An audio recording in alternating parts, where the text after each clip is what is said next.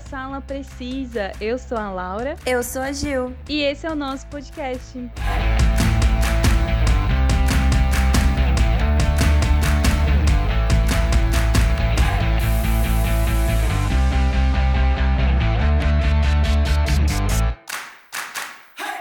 Mais um ano acabando e 2022 deu o que falar no mundo da cultura pop, com vários lançamentos nos cinemas, nos streamings, além de várias polêmicas também. Foi um ano bem polêmico, né? No, na cultura pop. Foi.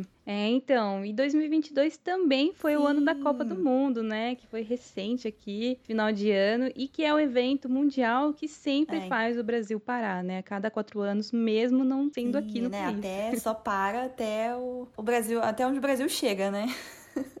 Seja nas oitavas, nas quartas, é. na semi. Então, vamos voltar lá para janeiro de 2022 e relembrar os eventos e lançamentos mais marcantes desse ano. Bom, e começando lá em janeiro, né, no dia 5, tivemos o lançamento da primeira temporada de Rebeldes na Netflix. A gente estava esperando já faz um Sim. tempinho, né, que foi anunciado. É, a gente sabia que tinha uma atriz brasileira, que é a Giovanna Grigio. Então tava todo mundo ansiosa e finalmente chegou, né? E você assistiu, Laura? Assisti, é, maratonei, né, a primeira temporada na Netflix. E daí depois teve a segunda, que a gente vai comentar mais pra frente, né, que já não foi tão assim igual a primeira. Mas até que foi legalzinho, assim, para matar a nostalgia nostalgia, né, da novela mexicana que a gente tanto amava. Aí, dia 9 de janeiro, a gente teve também o lançamento da segunda temporada de Euforia na HBO Max. Tava todo mundo ansioso, né? Nossa, sim, pra essa, essa... volta. Principalmente é. porque a gente tinha tido, né, em dezembro do ano passado, alguns episódios especiais de Natal. Sim, verdade. E daí, então, assim, ficou com aquele final, né? A gente, meu Deus, o que vai acontecer? O que, que tinha acontecido, né, desde a, do final da primeira temporada. Tivemos aí, né, com grande maestria. Foi um, uma baita de uma segunda temporada temporada. Ah, você achou? Eu achei assim, em comparação à primeira, eu achei um pouquinho mais fraca. Eu ainda gosto mais da primeira. Foi fraca, mas foi legal também, porque a gente viu, é, focou mais em arcos de outros personagens, né? Eu gostei bastante disso também. Teve cenas chocantes, né? A Zendaya atuou muito bem novamente, mas a personagem dela me irrita muito, sabe? Tipo, enfim, a gente sabe que ela tem os problemas, né? Quanto é difícil, né, a personagem dela enfrentar, mas ai, me, me irrita. Mas palmas pra atriz que faz a Cassie. Eu gosto do papel dela, apesar dela ser meio trouxa, bem trouxa, né? Mas, mas ela tá bem.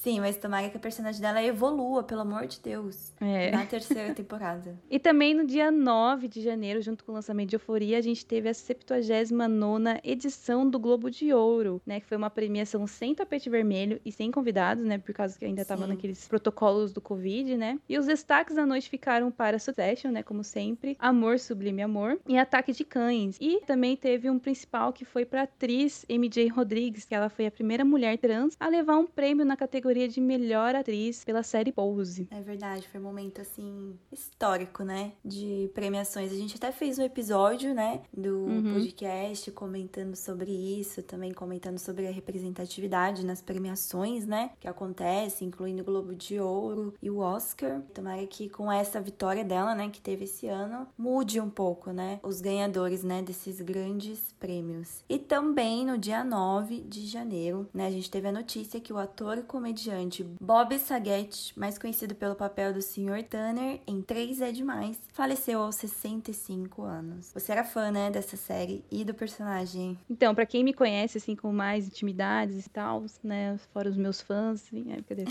Mas é, sabe que a gente tem aqui uma piada em casa que eu chamo a minha mãe de Sr. Tanner, né? Porque ah, é? o Sr. Olha. É, o Sr. Tanner da, da série 3 é Demais, ele era viciado em limpeza e organização e deixar tudo, sabe, tipo, ele é ele não gostava de ver uma poeirinha assim, sei lá. E uhum. a gente fala que a minha mãe é assim também, né? Que ah, a minha mãe, minha mãe é, é assim Tanner. também, então. Vou chamar ela assim agora. E no dia 12 de janeiro, finalmente o filme Eternos entrou no Disney Plus. Demorou um pouquinho, na verdade, né? Porque eu lembro que a gente foi assistir quando? Ah, não, acho que foi em novembro, né? Que lançou de 2021. É. Mas demorou um pouquinho, uhum, sim. Demorou. Pudemos assistir novamente esse grande filme, na minha opinião, né? Eu achei muito bom. mas que dividiu a galera aí, né? É, dividiu bastante os fãs da Marvel nesse filme. E no dia seguinte, dia 13 de janeiro, tivemos o lançamento da primeira temporada de Peacemaker na HBO Max, né? Aquele personagem que a gente conheceu lá no Esquadrão Suicida do James Gunn, né, no filme que a Laura não gosta e a Laura não assistiu essa série, mas que eu acho que devia assistir, Laura, porque eu sei que o personagem dele é bem escroto, as piadas são escrotas, mas é muito legal a série. Eu recomendo, recomendei na época, então vale a pena assistir. E também, né, tivemos o lançamento de Pânico 5 nos cinemas, né? Que o, é, o, o, título em inglês ficou apenas Scream, né? Mas a gente sabe que é o é. filme, o quinto filme, né? Da franquia, que foi um sucesso. Também teve a nossa querida Jenna Ortega, né? Que tava, começou aí, né? É começou é verdade. Aos poucos o sucesso nos filmes foi de Foi o terror. ano dela, né? Sim, mas esse ano foi dela. E começando fevereiro, no dia 11, teve o lançamento da primeira temporada de Inventando Ana na Netflix, que é uma série que a Gil curtiu pra caramba, né? Ah, eu curti na época, mas tipo, não é uma série que eu é, iria rever, sabe? Mas é uma história bem interessante, porque é uma menina que ela viveu assim, fingindo que era é rica, né? Vivendo assim no, no mundo assim da riqueza lá nos Estados Unidos, como se ela fosse criar uma fundação, né? Ela queria uhum. comprar, alugar, sei lá, um negócio de 4 milhões, gente, ela não tinha nenhum dinheiro, ficava inventando pra galera. Tipo, sério, eu não sei como a galera caía. Ela comia só em restaurante chique, só dormia em hotel e não pagava um real. Falei, essa aí foi esperta, mas aí, né, chega uma hora que a galera descobre e você vai presa. Que foi o que aconteceu é, com ela. Dá ruim. dá ruim. E no dia 16 de fevereiro tivemos a notícia de Peacemaker foi renovada para a segunda temporada. Pois é, o James Gunn agora vai escrever e dirigir todos os episódios do novo ano. Terá o retorno do ator John Cena como personagem. E o cineasta também anunciou a decisão em seu post no seu Twitter pessoal e ainda saudou o elenco e a equipe da série. Só preciso falar que essa série tem a melhor entrada, abertura de todas. Ficou muito legal. Você viu a abertura, né, Laura? A abertura é legal, vai. Esse aí você não pode tirar o mérito do, do James Gunn. É, eu vi, eu vi um primeiro episódio, pra não falar que eu nunca vi a série, eu vi um episódio, o primeiro, e eu vi a abertura, mas ah, eu não curti, gente, desculpa. Não consigo Ai, gostar. Ai, não, é muito legal, muito legal. Aquele pássaro dele. Enfim, teremos uma segunda temporada de Peacemaker. Aí no dia 17 de fevereiro tivemos o lançamento de Uncharted e Licorice Pizza nos cinemas brasileiros. O Uncharted, aquele, né, aquela versão live action do videogame, né, que a gente teve Sim. com Tom Holland, que na verdade acho que a galera não assistiu no cinema, assistiu depois quando saiu é, na Amazon. Eu não assisti ainda em nenhum lugar. Não, tem na Amazon para quem quiser. É na assistir. Amazon ou na HBO? Então, eu assisti na época na Amazon porque eu aluguei. Ah. Mas eu não sei se ainda tá lá ou se já tiraram de lá. Ah, eu não vi ainda, vale a pena? Ah, eu gostei, assim, mas assim, é um filme bem fraco. Bem é. fraco mesmo. É, eu acho que eu entendo um pouco do porquê flopou. Mas o Licorice Pizza eu recomendo a todo mundo. Tanto que é o meu filme favorito, um dos, né? Meus filmes favoritos, hum. que eu amo. Tem na Amazon passa também, nos né? anos 70. Eu acho que tem, acho que tá na Amazon. É. E aí, dia 18 de fevereiro, a gente teve o lançamento da primeira temporada da série Um de Nós Está Mentindo, na Netflix, que é baseada no livro. Era um livro que, quando eu morava em São Paulo, eu sempre ia na Livraria Cultura e uhum. ficava vendo os livros lá e sempre tirava foto dos livros que eu queria. Montava uma lista, sabe? Dos livros que eu queria ler. Sempre ah, é? achava uns livros diferentões lá. E um desses estava na minha lista, esse daí. Um de ah. nós está mentindo, que eu achei bem interessante. Eu falei, caramba. É. Aí eu falei, nossa, vai ter uma série na Netflix, então vamos ver a série, né? Porque eu gosto de assistir a, a versão de cinema ou série antes de ler o livro, né? Porque daí se eu gostar, uhum. aí eu leio o livro. E eu não gostei.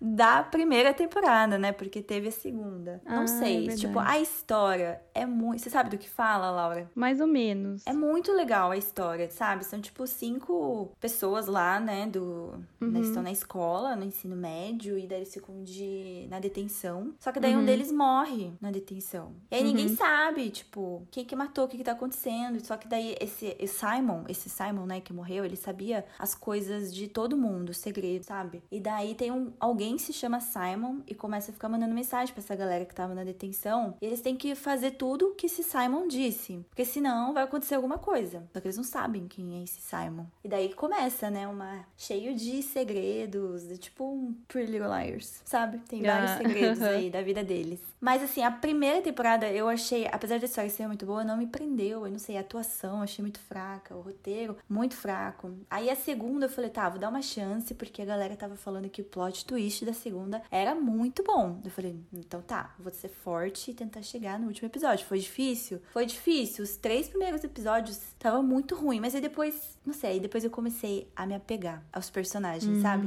Aí eu consegui terminar de boa, achei a segunda bem mais legal que a primeira. Então, assim, se você se interessar por uma série teen, né, então assista. Mas, assim, só se gostar mesmo da temática, porque senão não vale a pena. É, pra mim não são todas as séries teens que eu assisto. Ah, então não vai valer a pena, Laura. Nem, nem, tem que me nem conquistar tente. muito. Essa não vai te conquistar.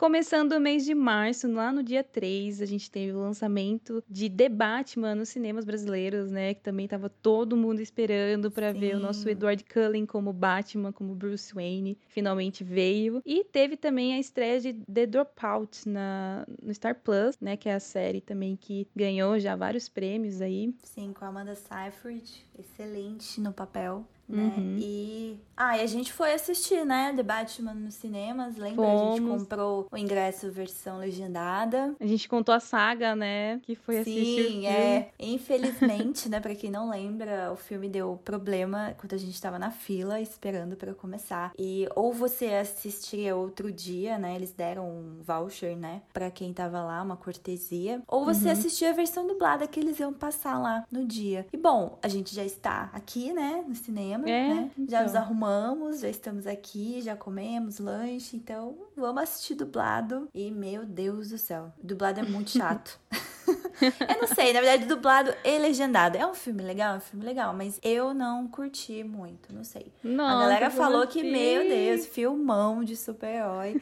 mas ai, pra mim não foi. Pra mim foi um filme parado, monótono, não acontecia nada. Não gostei, desculpa, Colin Farrell, não gostei dele como pinguim, porque eu me baseei muito nos personagens da série Gotham, que eu adorava os atores que veio da série é, Gotham. Também. Aí chegou lá e foi tipo um pinguim totalmente diferente, não era um pinguim que eu imaginava, sabe? O filme não uhum. te faz dar risada, não te faz se emocionar, não te faz nada, te faz passar tédio. Só Nossa, isso. Nossa, como assim, gente? Não escutem a Juliane. Eu assisti esse filme três vezes. Eu assisti na primeira eu assisti quando duas. a gente viu dublado. Uhum. Depois a gente acabou voltando, né, pra ver o legendado. Sim. Porque eu falei, não, não é possível. Eu quero, quero escutar a voz do, é. né, do Edward Cullen. Não, do Robert Pattinson. Não, porque ele é Edward Cullen no filme ainda, tá, gente? Ele não saiu do personagem. Desculpa, Robert Não, é Pattinson. que, é que o, o cara que dubla ele no The Batman é o mesmo, é o mesmo cara. Pelo amor de Deus, a galera não ele. pensa, né? que tem que tirar do papel, né? E depois é. aqui em casa, porque saiu rápido até né, nas plataformas, no, na HBO. HBO, né? É, e daí meus pais estavam assistindo aqui. Um dia eu cheguei aqui em casa, eles estavam assistindo. Eu falei, ah, vou assistir também. Eu sentei e assisti pela terceira vez. e daí no dia 9 de março teve o lançamento da primeira temporada de How I Met Your Father no Star Plus. Que é o contrário, né? Do How I Met Your Mother que a gente conhecia Sim. já. E com a nossa querida Hilary Duff voltou nas telas. Você assistiu a série, Laura? Não, e nem vou assistir. ah, eu assisti, eu fiquei curiosa. Mas assim, é uma série ok, sabe? Não é engraçada, não sei. Não dei risada em nenhum momento. Ainda é não me apeguei. Não, é sitcom mesmo. Ah, tá. É só não tem graça mesmo. é, só não tem graça mesmo. Porque as risadas estão lá. Mas até aí é feito especial, a gente sabe. É. Mas assim, acho que no finalzinho eu comecei a. Ah, tô torcendo pra esse personagem, sabe? Mas Vai ter segunda temporada, tá, gente? Não sei quando que. Parece que já terminou as gravações. Eu vi que a Hilary Duff postou uhum. alguma coisa, né? Mas assim, eu vou assistir e vou, né? Quero saber agora o que vai acontecer. Quero saber como que ela conheceu o pai. E no dia 9 de março, a DC oficializou a minissérie derivada do filme The Batman. Depois que o diretor, né, o Matt Reeves, falou abertamente sobre a produção de um derivado do filme, focada no Pinguim do Colin Farrell, a DC finalmente oficializou essa minissérie né, que vai se chamar The Penguin, que será transmitida pela HBO Max. E através do Twitter, a editora confirmou o retorno do, Colin Farrell, que também será acreditado como produtor executivo. Não sei se vou ver essa série. É, eu também não sei. É uma série, para mim, desnecessária. De se tem tanta coisa para fazer, vai fazer uma série do Pinguim. Acho que eles vão começar a postar em tudo agora, né? Bom, e no dia 11 de março tivemos o lançamento da segunda temporada de Upload lá no Prime Video. Também é uma série que eu assisti, larguei, não consigo mais terminar ah, a primeira temporada. Não, Laura, termina. Ai, não consigo, é muito legal. Gente, Essa série eu... Lembra, eu assisti em 2020, lembra? Acho que eu terminei uhum. um dia. Foi a série que eu bati o é recorde, é que eu terminei em um dia. Porque não é longo os episódios, né? Tem episódio de 25 minutos, 30 minutos, então foi de boa. E, né, não tava fazendo nada nesse dia, literalmente, né? Eu assisti 10 episódios. Não deve ter um parado dia. nem para fazer xixi, né? Não lembro, mas provavelmente. e a segunda achei bem legal também, né? Vamos ver. Não sei se a gente teve notícias da, da terceira, mas espero que tenha, porque não lembro também como que acabou a segunda. é tanta coisa que a gente assiste. Mas eu lembro como terminou a primeira. Bom, e do dia 25 de março a 27 de março, a gente teve o Lola Palusa, que eu infelizmente assisti pela MTV, né? Porque Também. eu não fui. Fiquei Ai, muito chateada, triste. porque eu, era o Lola que eu mais queria ter ido pra ter visto, Sim. pra ver a Miley Cyrus, né? Nossa eterna Hannah Montana. Queria muito ter visto ela ao vivo, meu sonho. E foi um dos melhores shows, acho que, do ano, foi né? Porque... o melhor. Gente, Nossa, foi, foi muito bom esse show dela. Você não assistiu em casa, né? Acho que a, a Stephanie tava em casa, Stephanie e a Bruna, né? A gente veio assistir Uhum. aqui a, a Miley, fingindo que a gente tava lá no show dela, né? Stephanie e Bruna cantando, pulando, né? Vamos fingir que a gente tá Uhum. lá, porque, né? Não deu pra ir lá.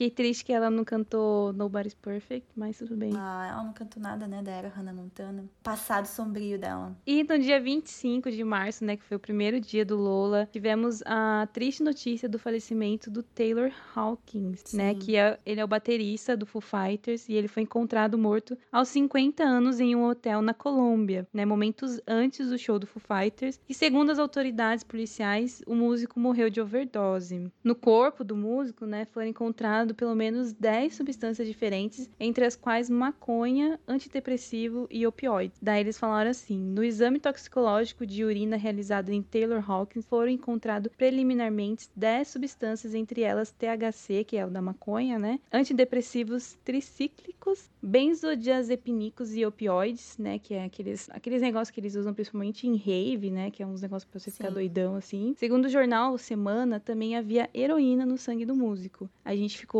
sabendo dessa notícia e a hum, Miley, né? Ela fez uma Sim. baita de uma homenagem pra ele no Lola, foi bem show, triste, né? né? Ela chorou pra caramba, porque ela, né, era bem chegada à galera do Foo Fighters. Sim, ela é bem próxima do Taylor. E, gente, eu fiquei. Eu fiquei chocada. Ainda fico chocada quando eu penso, né? Caramba, o Taylor, você não- eu nunca imaginava o Taylor. Pra mim, ele não era esse tipo de músico que usava, né, drogas. É que, na verdade, eu acho que vários músicos, né? É difícil você pensar num músico que não usa esses negócios, É. porque eles usam bastante nessas drogas, principalmente esse que eu falei do opioides, né? Que é, que é pra você aguentar, né? A noite inteira acordado. Eles estavam fazendo show lá na Colômbia e eles iam vir Sim. pro Brasil pra fazer, né? Eles iam fechar o Iam último dia tocar, do é, dia Lollapalooza. 27. E daí foi cancelado, né? O show deles Sim. foi substituído, na verdade. Eu tive a oportunidade de ver ele tocar ao vivo em 2018, né? E ele é incrível, porque tinha uma- tinha tem músicas que ele canta, né? Ele tinha disco solo, né? Ele não toca Uhum. só bateria, então ele era um músico incrível. E a gente viu o quanto Dave ficou, né, mal com essa notícia. Arrasado, Ele não né? esperava, sim, porque foi a mesma coisa que Segundo aconteceu com o Kurt, é, então, a mesma coisa que aconteceu com o Kurt, né? Ficou bem quando ele tava no Nirvana, e agora aconteceu. E era o contrário, né? Até falei pra É. você na época que no Uhum. Nirvana, né, morreu. Ele era o baterista, O né? baterista. Morreu o vocalista. No Foo Fighters ele era o vocalista. Morreu o baterista da banda dele, né? Então, eu não sei, eu acredito que o Foo Fighters não voltou ainda a fazer shows. Não, ainda não. Né? Mas teve algumas aparições públicas aí do, do Dave. Uhum. E também teve um show de tributo ao Taylor Hawkins, onde vários artistas participaram. A Miley também participou, cantou lá. E o mais é, incrível desse tributo foi a música é, My Hero, do Foo Fighters, que quem tocou Sim. bateria foi o filho do Taylor Sim, Hawkins, né? Ai, achei lindo. E Sensacional. pra esse quem não tributo. sabe, eu tenho um cover dessa música no meu canal do YouTube, que é Ah, uma, da- é? é uma das músicas que eu mais amo do Foo Fighters. É, você não sabia? Ai, eu não gosto dessa música do My Hero, desculpa. Foo Ah, eu Fighters. gosto. Então vão lá, gente, no canal do Sala Precisa Antes, tá? Seguir, depois vai no da Laura ver o vídeo.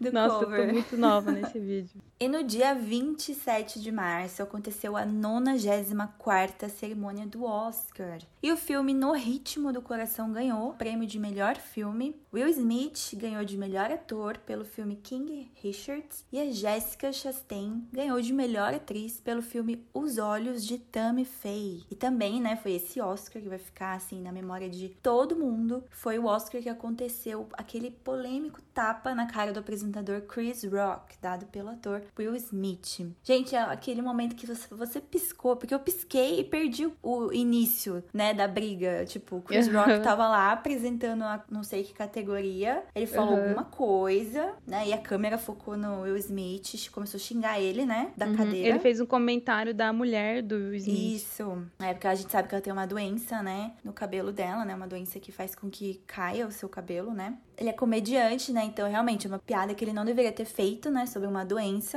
Uhum. E aí o Will Smith levanta, assim, do nada, vai lá e dá um tapão na cara dele. Tipo, a galera fica, oi? É, é encenação isso? É real? Eu tava no roteiro? O que, aconteceu? Então, caramba, vai ficar marcado, acho que pra sempre, esse, esse tapa. É.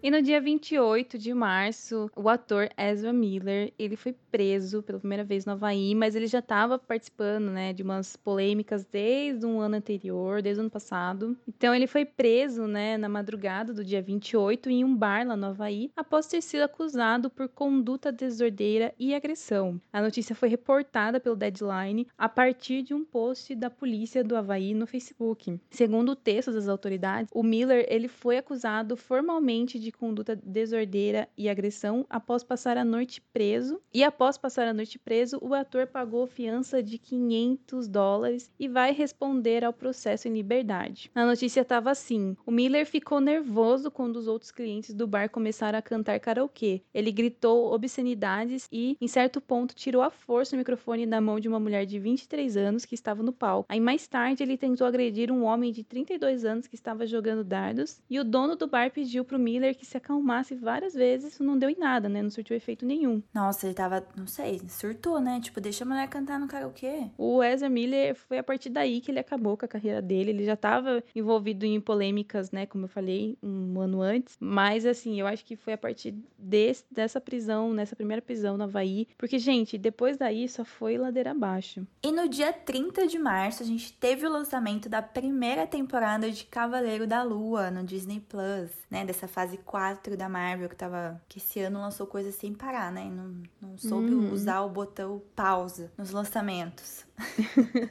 Mas foi mais uma série X aí que não se encaixa, né, ainda nesse, né, universo cinematográfico da Marvel, né? Vamos ver se futuramente se encaixa alguma coisa, mas pra mim foi uma série mediana, OK? Já não lembro de mais nada, só lembro do Oscar Isaac como personagem. Ah, eu gostei, eu gostei da série. E no dia seguinte, no dia 31, teve o lançamento de Morbius nos cinemas brasileiros, que também foi um baita de um flop, né? E tipo, depois veio pras plataformas e acho que quase ninguém assistiu, um monte de gente criticou. Pois é, eu até coloquei no meu Insta que pra mim foi o pior filme de 2022. Ah, e até um carinha respondeu: Como assim você não gostou do melhor filme da Marvel?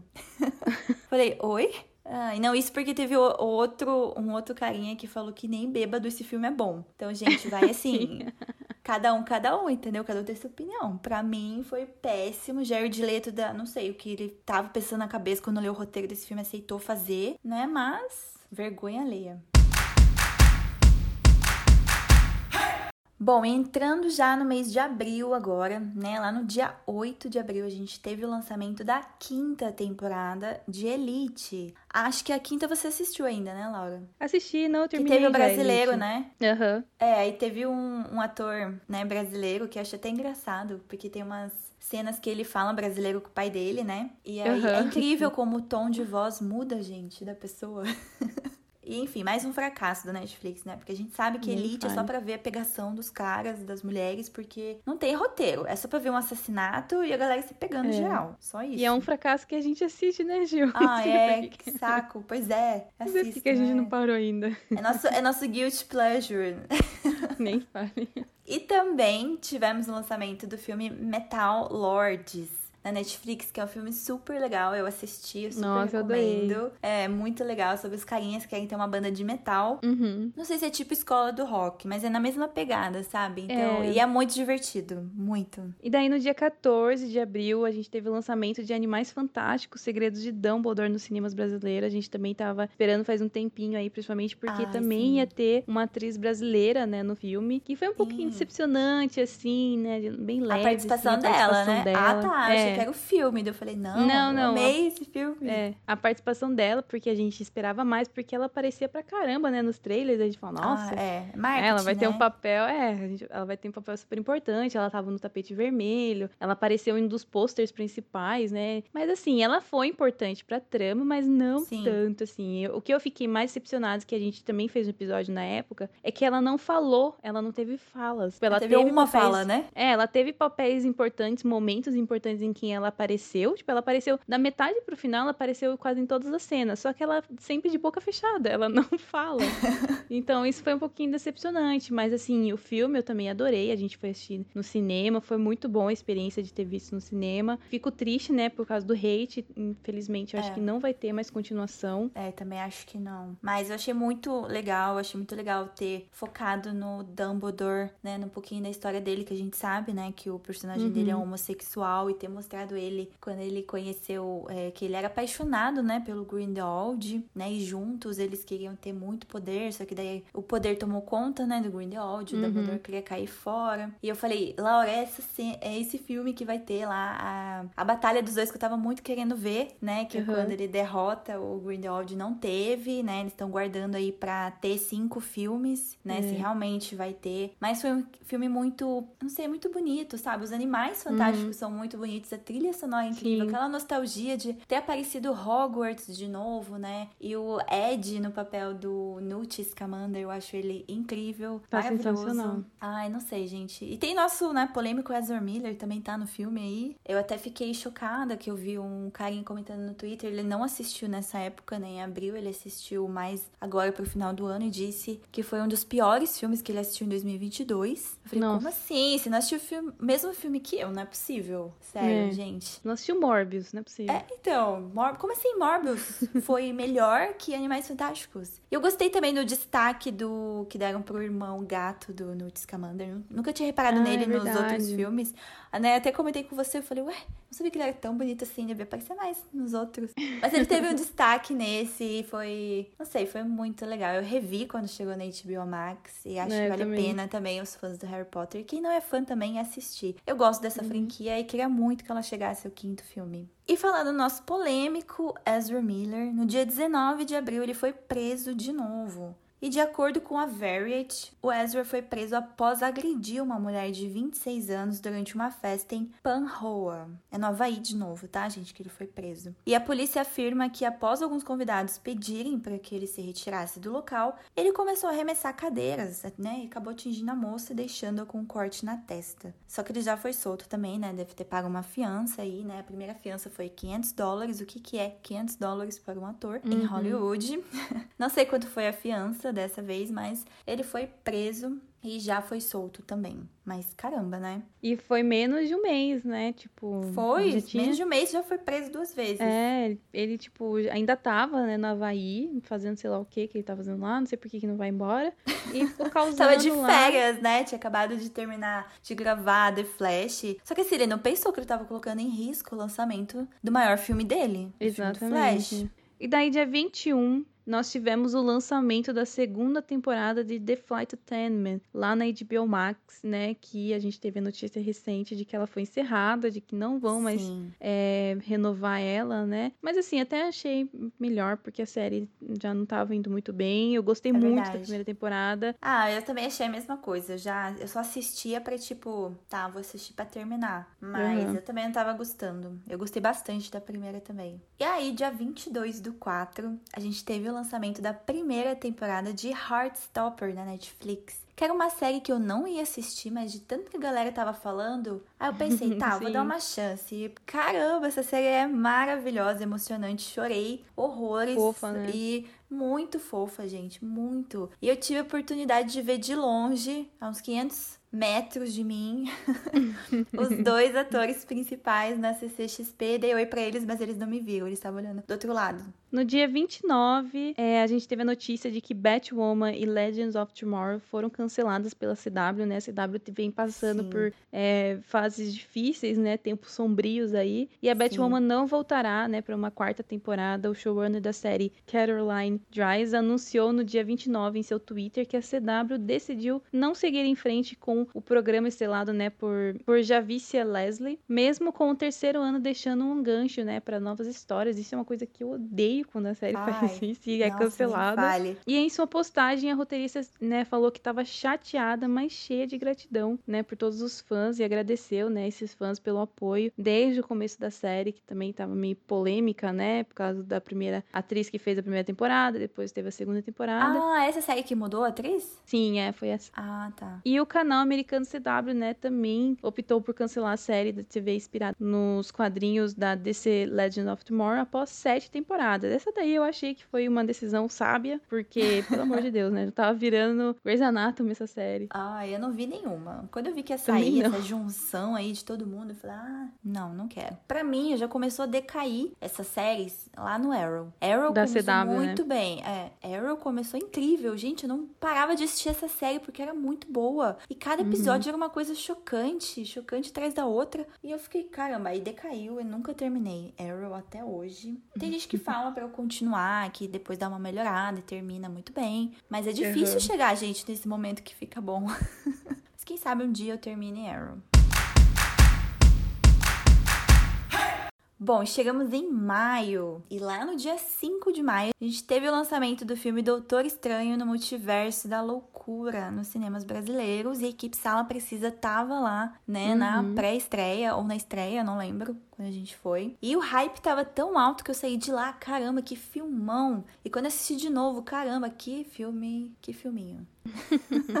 é, eu já não gostei desde quando eu assisti no cinema, né? Achei muito confuso. A gente já comentou aqui também que foi, né? A gente tem live, acho, falando desse filme. E foi muito confuso, foi muito rápido, né? Na minha opinião, mas tem gente aí que adorou o filme. No dia 6 de maio, a gente teve o lançamento da segunda temporada de The Wilds na Prime Video, que foi uma série que já foi cancelada, né? Eles fizeram o anúncio um tempo depois. Triste. A gente ficou muito triste porque, assim, Sim. a segunda temporada perdeu um pouco a mão também, né? Não, não, eu gostei. Ficou um pouquinho confuso. Não, é, teve umas coisas boas, mas ficou um pouquinho confuso. Mas é aquele negócio, gente, eles deixaram o final com gancho. E eles cancelaram Sim. a série. Tipo, que eu, ódio. eu odeio isso, velho. Eu odeio. Nenhum outro streaming quis recuperar né, quis salvar. E é isso, a gente nunca mais vai ter essa série. Ah, eu gostei bastante da segunda, porque agora, né, a primeira terminou mostrando que tinha um. É um que só tinha os carinhas, né, também, é, passando que eles estavam na mesma ilha. Tava, é, só que em outra, sei lá, se é outra ilha ou do outro lado, sei lá. Mas aí na segunda focou bastante neles e eu gostei, eu gostei bastante. Então aí depois no final eles se encontram, né? Estão tentando resolver. Acho que eles descobrem, né? O que, que tá acontecendo uhum. ali. Aí acaba. Aí, tipo, a gente tava esperando a terceira, sabe? Podia Prime Video, pelo menos fazer a terceira, pô. Dá um pouquinho do orçamento do é. Senhor dos Anéis pra fazer The Wilds, a terceira. Nem que tenha, sei lá, cinco episódios, mas, sabe? Só pra é. finalizar. É. A gente queria muito Só saber o que, ia acontecer. Né? É, uma explicação. Enfim, explicação explicação a gente inventa agora, né? Que a gente queria que tivesse acontecido, mas não gostei desse cancelamento. Eu gostava dessa série.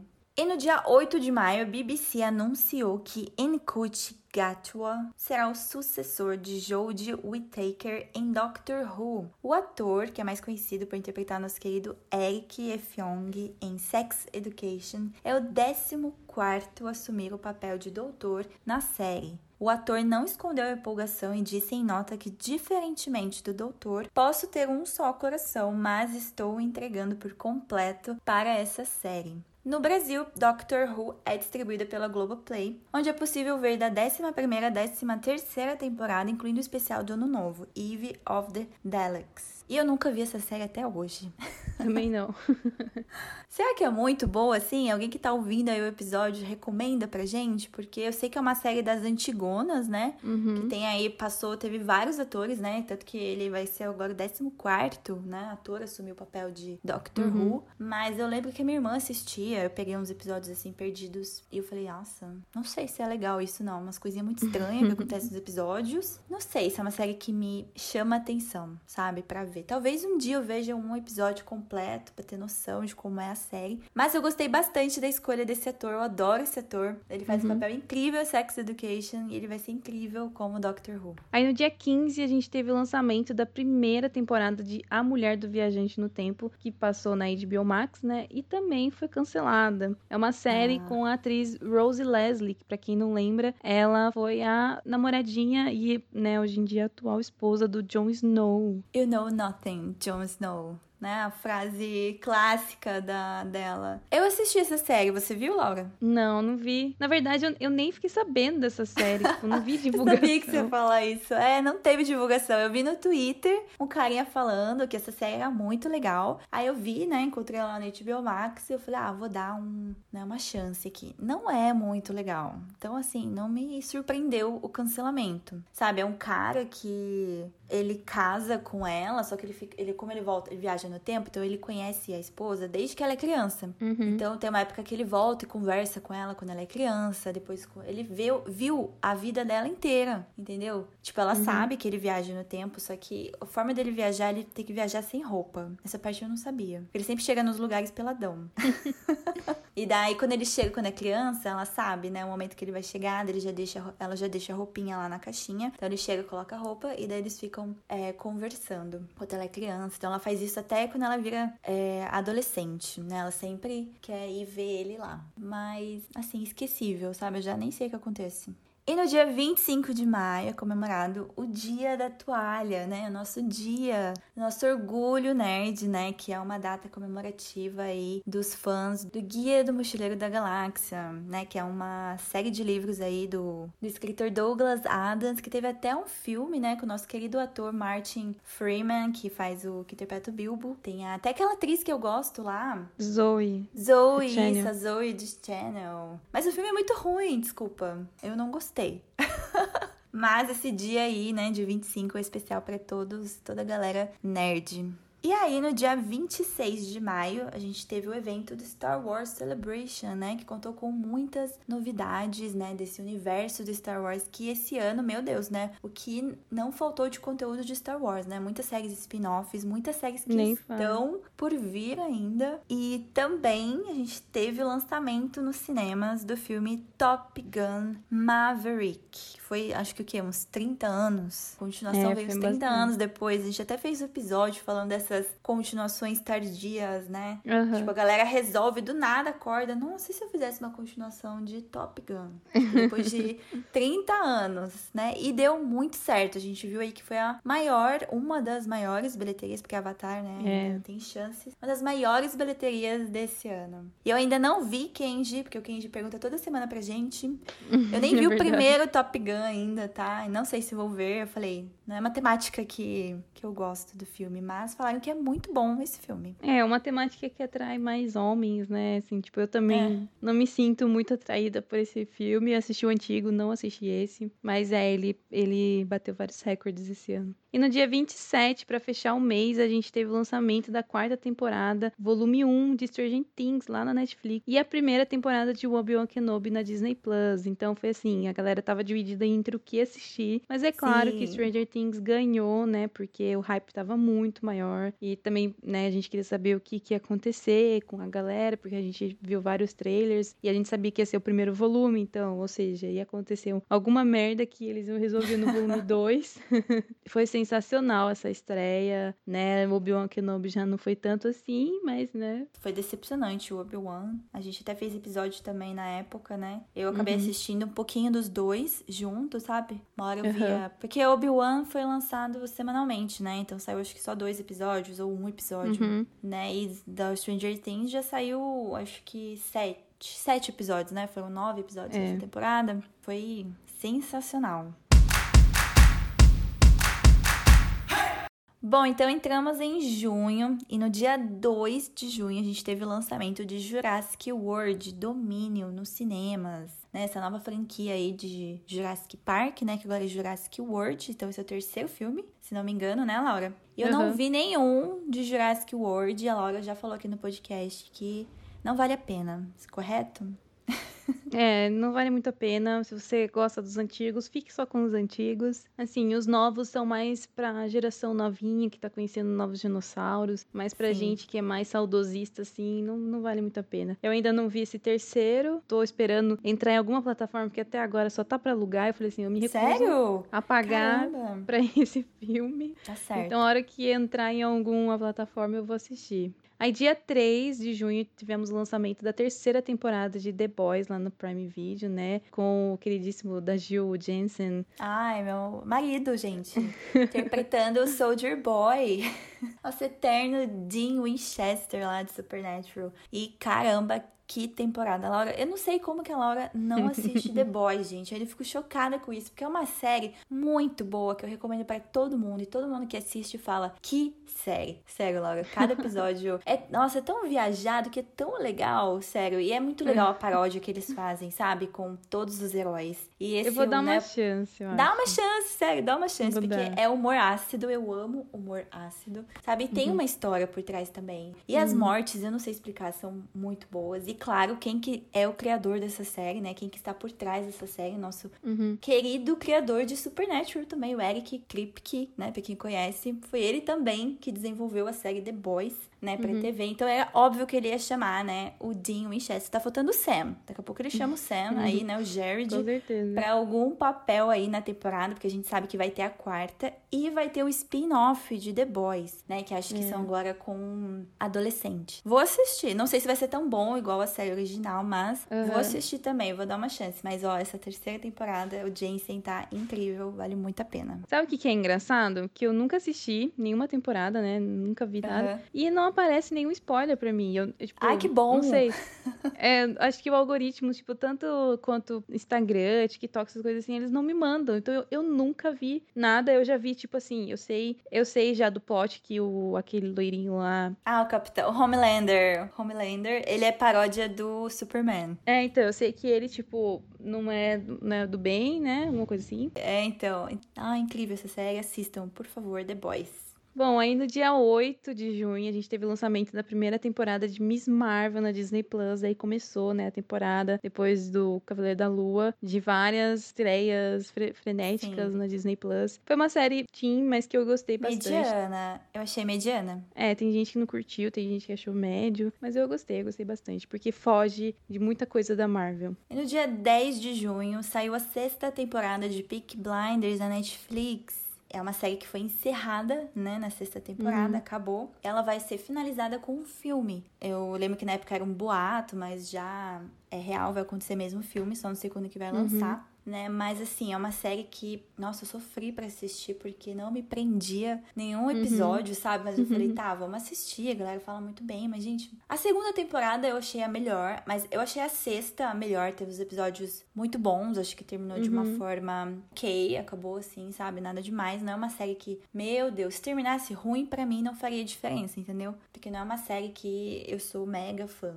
mas palmas pro Killian, adoro aquele ator, ele atuou muito bem, mas a atuação dele já tava me irritando.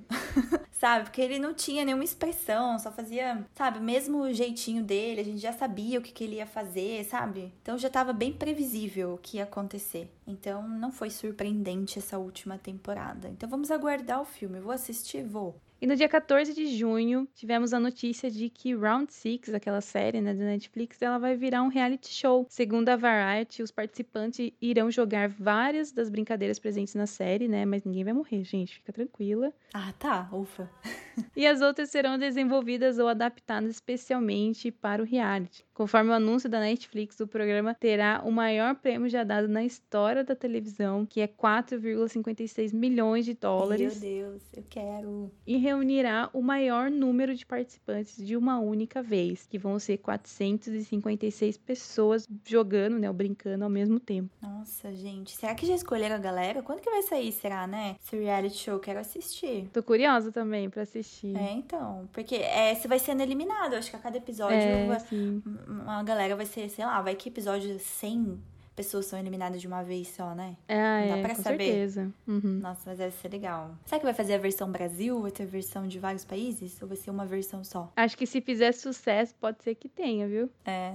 E no dia 15 de junho, tivemos o lançamento da primeira temporada de Maldivas na Netflix. Aquela série brasileira, né, que tem Bruna Marquezine, Manu Gavassi e Uhum. outras atrizes aí famosas, né? Infelizmente, ela foi cancelada após a primeira temporada. Eu lembro que a Netflix fez muito marketing, né, em Uhum. cima dessa série. Eu até ganhei, né, o sorteio da Netflix pra assistir em primeira mão o primeiro episódio, né, antes de todo mundo. Então foi criado até um grupo é, no WhatsApp, né, com toda a galera que ganhou. E aí a Uhum. não sei quem que mandava as mensagens, né? Acho que era um robô. Acho que você não podia mandar mensagem fora do horário que a, esse robô abria o chat, sabe? Pra galera conversar. Uhum. Então foi bem legal na época, né? Óbvio que eu adorei ter ganhado um sorteio da Netflix, né? Porque a Netflix entrou em contato comigo.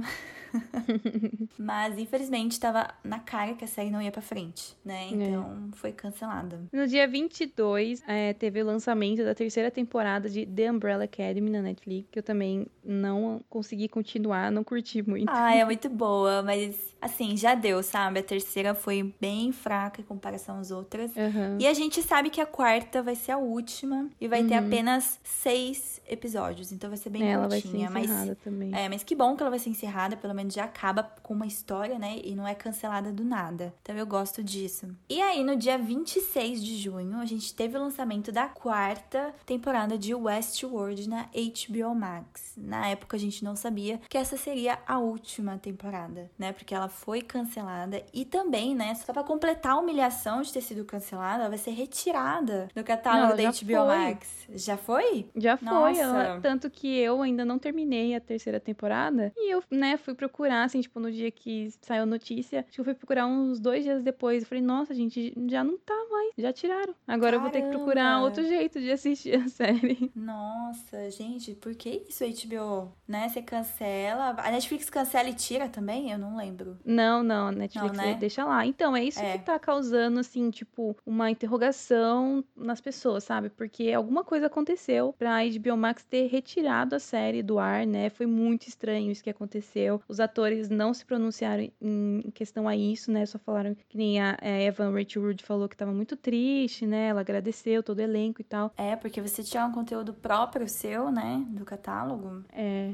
E pra fechar o mês, no dia 29 de junho, todas as séries que eram da Marvel, que estavam lá na Netflix, entraram no catálogo da Disney Plus. Então, foi, né, o Demolidor, Punho Sim. de Ferro, entre outras aí, Jessica Jones, tudo, todas elas entraram no Disney Plus, agora fazem parte, né?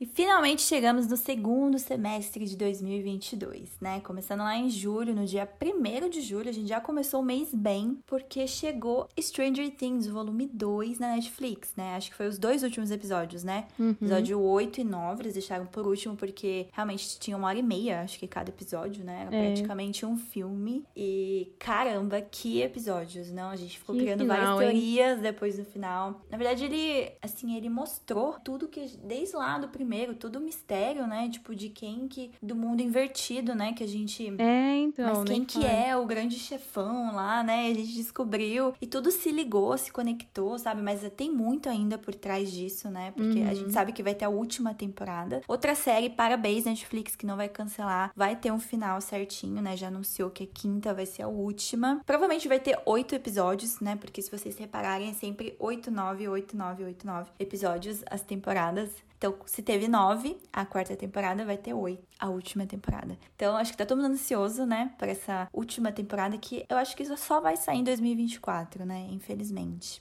Aí no dia 7 de julho a gente teve o lançamento de Thor, Amor e Trovão nos cinemas aqui no Brasil. Foi um filme que eu dei bastante risada, mas mesmo assim, gente, é um filme muito fraco, chato, Ah, é mesmo de sempre vai. do Thor. Ah, eu não acho chato, é puro entretenimento, mas assim, é um filme que você não leva a sério os acontecimentos, entendeu? Zero agrega no- nas histórias da Marvel. É, também, mas apesar que eu achei que deu um pouquinho mais de profundidade nesse do que Ragnarok, por causa do Ah, é, da né? Jane, né? A uhum. situação dela e enfim. Ah, eu não revi até hoje, né? Chegou no Disney Plus, eu não revi. Talvez eu reveja, não sei. Mas assim, na época que eu assisti, eu gostei bastante, né? Acho que era porque, igual a gente falou, é o hype, gente. Depois que passa o hype, você vê aí de verdade como o filme é, entendeu? Então eu preciso assistir. Pode ser que minha opinião mude, mas na época eu gostei bastante. E aí, no dia 14 de julho, tivemos o lançamento do filme Elvis nos cinemas brasileiros e da série Resident Evil na Netflix. Essa série que já foi cancelada porque, gente do céu, que coisa ruim. Você chegou a eu ver, nem Laura? Ouvi falar, nem ouvi falar dessa série. não, o marketing tava, tava ok. Tinha uma galera Nossa, geral chegou falando, início marketing. falando no Twitter. O seu algoritmo no Twitter tá errado, Laura. Acho que você tem que modificar alguma coisa aí. Mas eu falei, ah, eu gosto de Resident Evil, né? Sempre tive medo, assim, nos primeiros uhum. filmes. Depois, para mim, já virou algo surreal, chato. Mas os jogos eram muito legais. E aí fizeram, né, o, a série baseada no, no jogo. E, gente, que série horrível. Eu dei, ó, eu fui muito forte, eu dei uma chance até o terceiro episódio. A partir daqui eu falei, não dá mais. Esse negócio aqui é horrível. Não recomendo. E mais o filme Elvis a gente recomenda, já tá na HBO Sim. Max. É muito bom esse filme, muito legal. E o carinha que interpreta é o Austin, né, que faz, o Austin Butler. Ele tá incrível no papel de Elvis. Merece, merece o Oscar. Será que vai ser indicado? Merece. Sim, ele foi indicado, né, no Globo de Ouro, então. Foi? Ah, então. Provavelmente sim, vai. Bom, e daí no dia 27 ao 31, a gente teve aquele evento que flopou, né? A Yukon X, que foi uma cópia do, da Comic Con. Sim. Tentaram fazer aqui que foi é, o evento foi no pavilhão AMB, né? E nossa, começou, na verdade eu não tava sabendo, ninguém tava sabendo desse evento. Só que começou a ficar famoso por causa da galera que tava postando que Sim. o evento tava virando flop, né? Então, tipo assim, a galera começou a fazer live, tiraram foto, fazendo milhões de stories, falando assim, gente, eu tô aqui, não tem ninguém, sabe? E era, e era gente que a gente conhecia nos stories, né? Eram pessoas, assim, alguns influenciadores baixos, mas que foram convidados e tal, e a gente ficou, meu Deus, mas o que, que é isso? O que, que é essa Yukon X aí? Daí a gente foi pesquisar e, né, e, e meu, que engraçado que foi é, acompanhar essa saga pelo foi. Twitter, né? Pois é, eles trouxeram artistas, né? Veio o Rupert Grint, veio o carinho é. do Vampire Diaries, mas, tipo, que vergonha, sério, porque não tinha quase, né? Não tinha público. Público, é. O evento. Tanto que eles estavam dando ingresso de graça, né? É, tipo... sim. Eles deram geral. Porque, é. tipo, mas também teve, né, a galera que realmente que não recebeu, né? Por isso que eles fizeram um uhum. boicote, né? A maioria. É. Mas, nossa, que vergonha que esse engraçado. evento, sério. E aí, dia 28 de julho, a gente teve o lançamento, né, do spin-off de Pretty Little Liars, Um Novo Pecado, na HBO Max. Que eu confesso que eu gostei. Eu assisti, gostei, apesar Ai, das atuações serem péssimas. Mas eu adoro um serial killer atrás das, sabe, de adolescentes. Mas o final eu não gostei o final, a revelação, assim, sabe? Plot twist, eu achei fraco. Odiei esse final, odiei. Mas assim, é, vai ter continuação, foi né? Foi. Vai, foi, vai ter a segunda. Foi renovada. Eu não entendo, tipo, tem uma série assim que é renovada super. e eles falam assim: não, no dia seguinte acabou a série. Não, foi renovada. E tem séries que eles cancelam, de boa, assim, ai, que raiva. É, né? Ah, mas fiquei feliz. Quero ver o que, que vai dar nesse segundo ano. Vamos ver o que, que vai acontecer. E no dia 29, o Will Smith, ele se pronunciou, né, sobre aquele tapa no Oscar que a gente comentou lá que teve no primeiro Sim. semestre, lembra? No começo do ano. E depois de meses, né, o Will Smith, ele enfim quebrou o seu silêncio, porque até então ele não tinha falado mais nada, né, em relação ao tapa, né, no Chris Rock durante o Oscar. E em um vídeo de quase seis minutos, o astro, que inclusive venceu o prêmio de melhor ator naquela noite, revelou que tentou contato com o comediante, mas que ele ainda não estaria pronto para conversar sobre o ocorrido. E após pedir desculpas olhando diretamente para a câmera, o Will Smith pediu desculpas ao Chris Rock e à sua família, reforçando que está aqui para quando você estiver pronto para conversar. Eu não cheguei a ver esse vídeo, mas ele demorou, né, para se pronunciar. É. E que também ele fez isso na frente o que é um evento que o mundo inteiro assiste, né? Todos os artistas ali de Hollywood na frente de vários colegas, né? Ele uhum. pode ter se sentido envergonhado, mas assim, foi no impulso, a gente sabe, né? Foi a primeira atitude que veio na cabeça uhum. dele. Ah, então, eu faria o mesmo. É, não, mereceu o Chris Rock.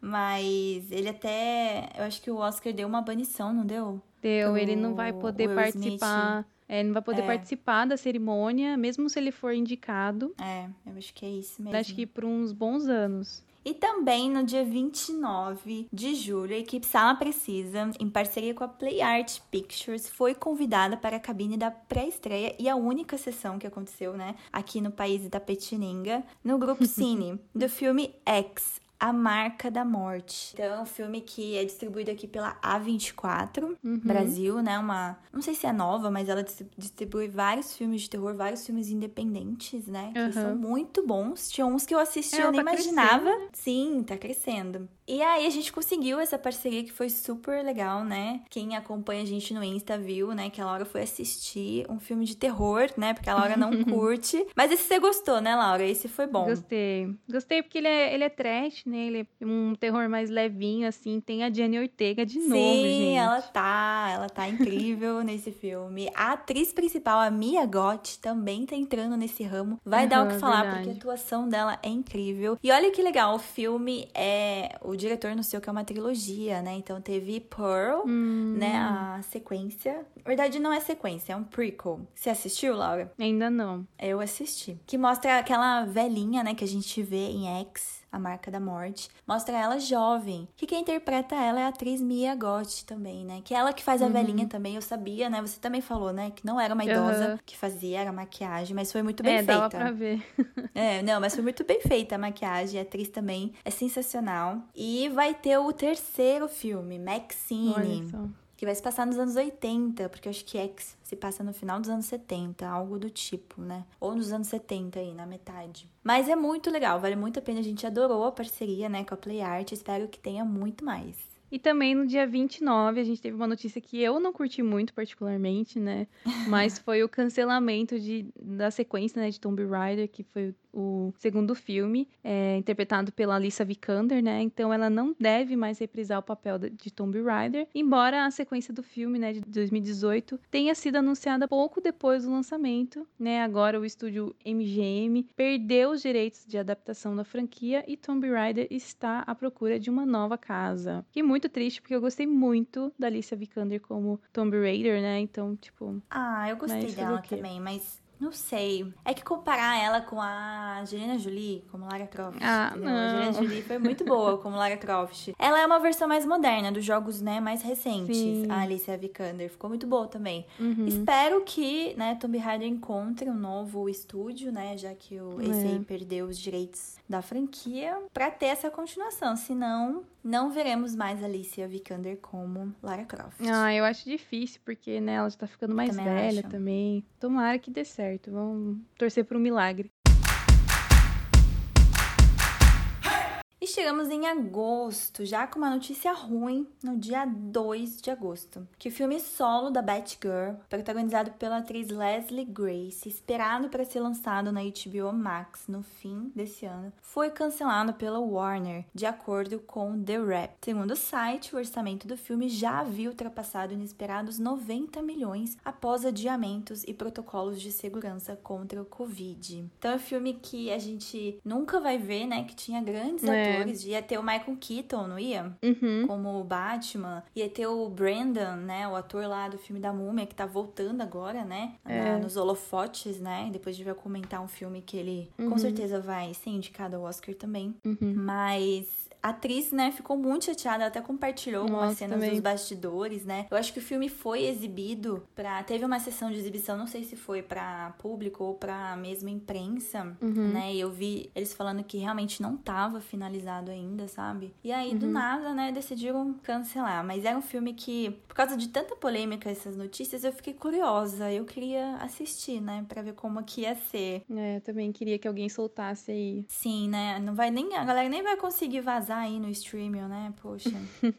Aí, dia 3 de agosto, teve a segunda temporada de Bom Dia Verônica né, na Netflix. que eu ainda não assisti, porque eu também não, não terminei nem a primeira. Ai, Laura, é muito boa essa série brasileira. recomendo muito. A segunda né, caiu um pouquinho, a gente sempre sabe, né? Que Uhum. segundo filme, segunda temporada, sempre cai um pouquinho. Depende, né? Supernatural não aconteceu isso, né? Porque é uma série muito boa. Mas é legal, né? Tem o Reinaldo Giannichini, ele tá muito bom no papel. A Uhum. história é muito interessante. E vamos ver, né? Se vai ter uma terceira temporada. Temporada. E no dia 5 de agosto, finalmente chegou, né, a adaptação da, da HQ do Sandman na Netflix do Neil Gaiman, que é uma série muito boa, mas que eu não assistiria de novo, entendeu? Eu achei assim muito é interessante a temática, densa, né? né? Isso, densa, né? Gostei muito do ator, né, fazendo sonhos, tá? Falando uhum. sobre todos é, tem o Lucifer, né? Tem o Inferno. Tem assim uma vibe Supernatural cinco primeiros episódios. É muito legal. Gostei muito daquele episódio do restaurante. Tô ansiosa pela segunda, né? Que a gente viu que demorou quase 84 anos para ser renovada para a segunda temporada, mas foi finalmente. E.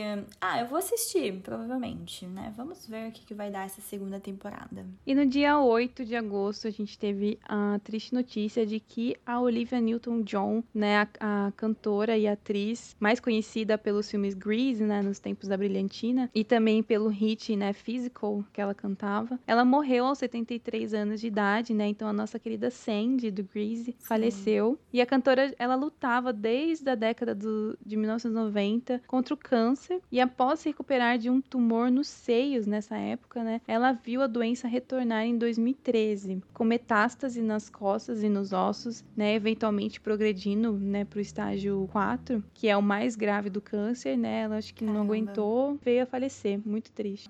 E no dia 10 de agosto, a gente teve a notícia que o ator Steve Martin vai se aposentar. Um dos maiores comediantes da história de Hollywood pode estar perto de se despedir da indústria. Ele é co-protagonista de Only Murders in the Building, ao lado de Selena Gomez e Martin Short. Ele afirmou que a série da Hulu deve ser seu último papel e que não tentará novos trabalhos quando a produção chegar ao fim. Estranhamente, é isso.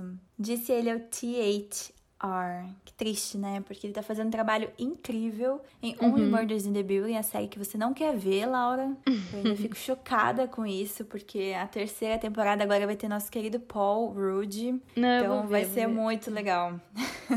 e também no dia 10 a gente teve o lançamento da última temporada da série Lock and Key na Netflix, que fechou, né? Essa série que eu uhum. adorava, eu super recomendo da série das chaves mágicas que os irmãos descobrem na mansão da família deles, né? A família Locke. Então, vale a pena. Bom, e no dia 15, a Lionsgate anunciou a produção de Jogos Mortais 10. Quem Meu tava Deus, com saudade aí? Eu não. o longa ele vai ser dirigido por Kevin Greuter, que já havia comandado o sexto e o sétimo né, da franquia, que foram lançados lá em 2009 e 2010. E além de servir como editor nos oito primeiros filmes, e conforme revelou Bloody Disgusting, o novo filme será lançado em 27 de outubro de 2023. Presentão de aniversário para mim. é verdade. Nossa, eu acho que eu não nem vi o, o, o sexto, o sétimo, o oitavo, o nono de eu não Jogos lembro Mortais. também. Então, eu não lembro também. Eu acho que, sei lá, talvez chegando perto aí do, de ser lançado o 10, eu reveja tudo. Porque os uhum. primeiros eram muito bons, realmente. Nossa, Todo aquele, né, aquele mistério lá do Jigsaw, o cara. Uhum. Nossa, aquele ator, aliás, ele vai voltar, tá? Como Jigsaw. Ah, é? Aquele ator, sim. O, esqueci o nome dele, acho que é Tobin. Toby. Tobin Bell, alguma coisa assim. Mas ele vai voltar. Mas caramba, chegou no 10, hein? Vai ser uma franquia que nossos filhos, né? Na, quando a gente mostrar para nossos filhos, vai ser tipo cult. Filmes cult, sabe? Tipo, sexta-feira 13, Halloween, que tem Sim. mais de 10, 10 filmes, Jogos Mortais. Vai ser assim no futuro. E no dia 18 de agosto a gente teve o lançamento da série She-Hulk na Disney Plus, que deu o que falar, né, por causa do CGI duvidoso da atriz, que depois de um tempo você acaba relevando, né? Porque uhum, a história é, é legal, eu gostei, gostei da quebra da quarta parede e a atriz que faz é muito carismática, né? Então ela carregou Sim. a série nas costas. E o último episódio foi muito bom. Não sei Sim. se você achou, mas eu achei o melhor, eu gostei muito. Ah, eu curti muito essa série, eu não queria que tivesse acabado. Eu queria que, tipo, eu tava gostando de ser semanalmente, sabe? Então, Sim. quando chegava o dia de estreia, eu sempre esperava, falando assim, ah, agora de noite eu vou parar tudo e vou assistir um episódio novo. Nossa, era muito gostoso. E daí no dia 21, a gente teve o lançamento, né, da série que tava todo mundo esperando também, que era House of the Dragon, né, de Bill Max, que é aquela série que vem muitos e muitos anos de Game of Thrones, né, contando só sobre a família Targaryen, né? E é uma série que eu não finalizei finalizei ainda, tô com preguiça de terminar, não, porque caramba. não me pegou essa série. Eu sou polêmica.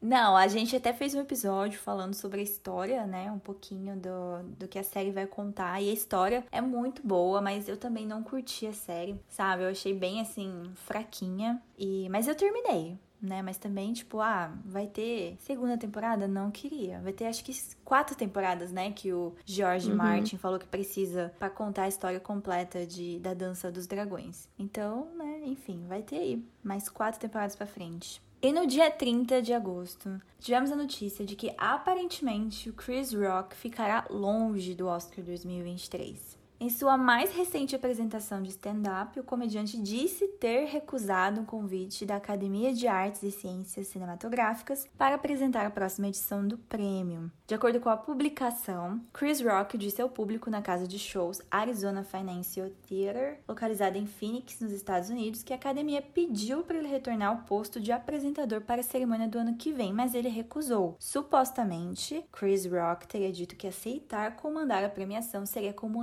retornar tornar a cena de um crime. Eu acho um absurdo o Oscar ter chamado ele, é. sabe? Pra apresentar uhum. de novo e ter banido Will Smith de comparecer, de pisar lá no tapete vermelho. Ai, ridículos esse Oscar. Enfim, caso ele aceitasse, ele comandaria o prêmio pela terceira vez, né? Que ele já passou pela função em 2005 e 2016. Lembrando que esse ano ele estava apenas apresentando uma categoria. E entrando no mês de setembro, no dia 1 teve o lançamento lá na Prime Video de Senhor dos Anéis, Os Anéis de Poder, que era a série que tava todo mundo esperando. Sim. Que a gente amou, porque saiu os dois primeiros episódios, né? Que foram o episódio, gente. Que episódio bonito, que série bonita. Lindo, maravilhosa. Melhor série de 2022, melhor série já feita. Sou suspeita para falar. Mas dividiu a galera também, né? Sim. Eu acho que dividiu bastante os fãzinhos de House of the Dragons e, né, de ah, é, E os fãs chatos de Tolkien, né? Que reclamam de tudo. Porque não tem o que é, fazer, também. né? Então. Mas não escutem eles, escutem a gente, tá? Vá assistir Sem Medo, que é uma série maravilhosa. E no dia 2 de setembro, o diretor Robert Rodrigues anunciou o término das filmagens do reboot de Pequenos Espiões, aquele filme que eu assistia quando era criança, eu amava. Nossa, Gente, eu, eu amava. amava Pequenos Espiões 2, aquele da ilha, sabe? Sim. Gente, uhum. eu amava. E, eles cantavam no final, eu amava aquela música que ela cantava. Eu cantava junto, porque ela falava em espanhol na música também. Ah, é verdade. e era muito legal. E aí vai ter o reboot, né? Eu não sabia uhum. disso. Também E aí é o mesmo diretor, né? O Robert Rodrigues, que fez aqueles filmes, vai fazer o reboot também. E ainda não tem data de estreia anunciada. Mas uhum. o filme, né? O reboot Pequenos Espiões, vai ter a atriz Gina Rodrigues e o Zachary Levi, nosso querido Shazam, Shazam. na DC. Bom, e daí do dia 9 ao dia 11, né, de setembro, a gente teve o evento D23, que é aquele evento da Disney, né? Onde Sim. eles falam aquela enxurrada de informações e futuros é, eventos que eles vão fazer, eventos não, estreias que eles vão ter, né? Falaram tudo lá, mostraram vários trailers. Sim, a gente até fez, né, uma live, um episódio uhum. onde a gente comentou todas as novidades, todos os lançamentos, porque eles anunciaram um pouquinho da fase é, da fase 5 e da fase 6, né? Uhum. Da Marvel e dois novos filmes dos Vingadores ainda estão por vir. E no dia 16 de setembro, depois de 17 anos de espera, os fãs da adaptação cinematográfica de Constantine, enfim, puderam comemorar a Warner Bros. oficializou a volta de Ken Reeves e do diretor Francis Lawrence para uma sequência. Então, sim, vai ter Constantine 2. Eu não sei o que achar dessa notícia, porque eu já não. Eu não gosto do Ken Reeves, né? Eu assisti Constantine, foi legal na época, mas nada demais. Eu gostei da série. A série eu gostei. É, eu também não sei pensar. E daí no dia 21, né, teve a estreia de Dahmer, um canibal americano lá na Netflix, que é uma série que com certeza vai ganhar vários prêmios aí, não sei se a série em si, mas o ator que fez, né? Ah, o Evan Peters merece, porque, meu Deus. Você não vai ver essa série, né, Laura? Ou vai ver? Não, eu não vou ver, jamais. Ah, você tem que ver, é muito boa. A história é muito boa. Eu confesso que eu não conhecia. E para quem me conhece, eu adoro, né, histórias de serial killers né? Uhum. Então, e esse eu não conhecia e caramba, é muito pesada. E uhum. teve a uhum. cena que ele, a Netflix regravou igualzinho da irmã do carinha, né, que ele matou uhum. lá no julgamento, gritando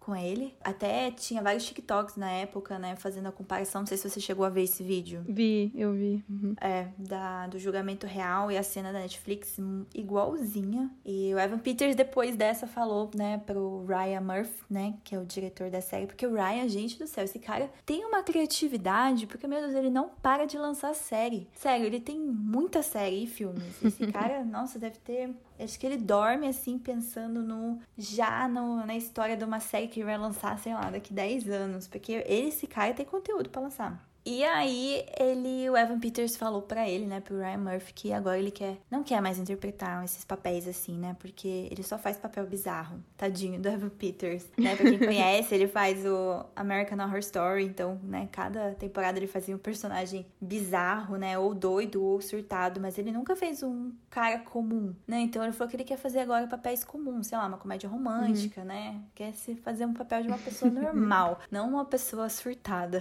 Tadinho, mas mexeu bastante com ele, ele falou, né? Ter interpretado uhum. Dahmer, né? Porque a gente sabe que é uma história muito pesada, Sim. né? E o jeito que ele interpretou, sabe? Acho que você deveria assistir, Laura, só pra ver a atuação dele. Ah, não, sinto muito. Mas a história é bem pesada, bem pesada. E ele fez de uma forma muito boa. Eu também acho que ficaria bem mal, sabe? Depois de uhum. interpretar, assim. Porque você tem que se preparar, né? Não sei como que cada ator se prepara. Então você é. tem que conhecer um pouco do que, de quem você vai interpretar, né? Então imagina ele ter visto, né, as coisas, ter pesquisado uhum. profundamente sobre esse serial killer, palmas pro Evan Peters. Eu daria um Globo de Ouro para ele, um Emmy, um Oscar, tudo. Pediria em casamento também, porque é maravilhoso, Evan Peters.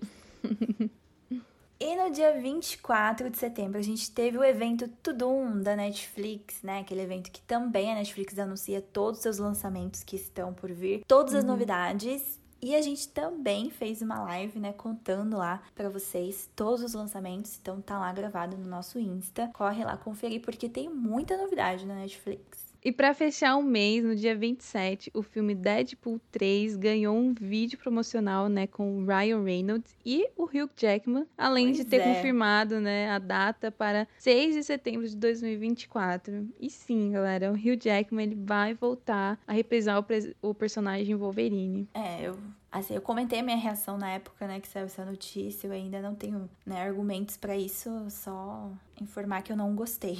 Apesar de adorar Hugh Jackman como Wolverine, mas eu não quero ver ele em Deadpool 3, que eu acho que nem vou assistir, né, porque eu já não gosto de Deadpool. Ah, eu né? também não. junto agora com Wolverine, nossa, não sei o que, que vai ser esse filme, espero que seja o último do Deadpool.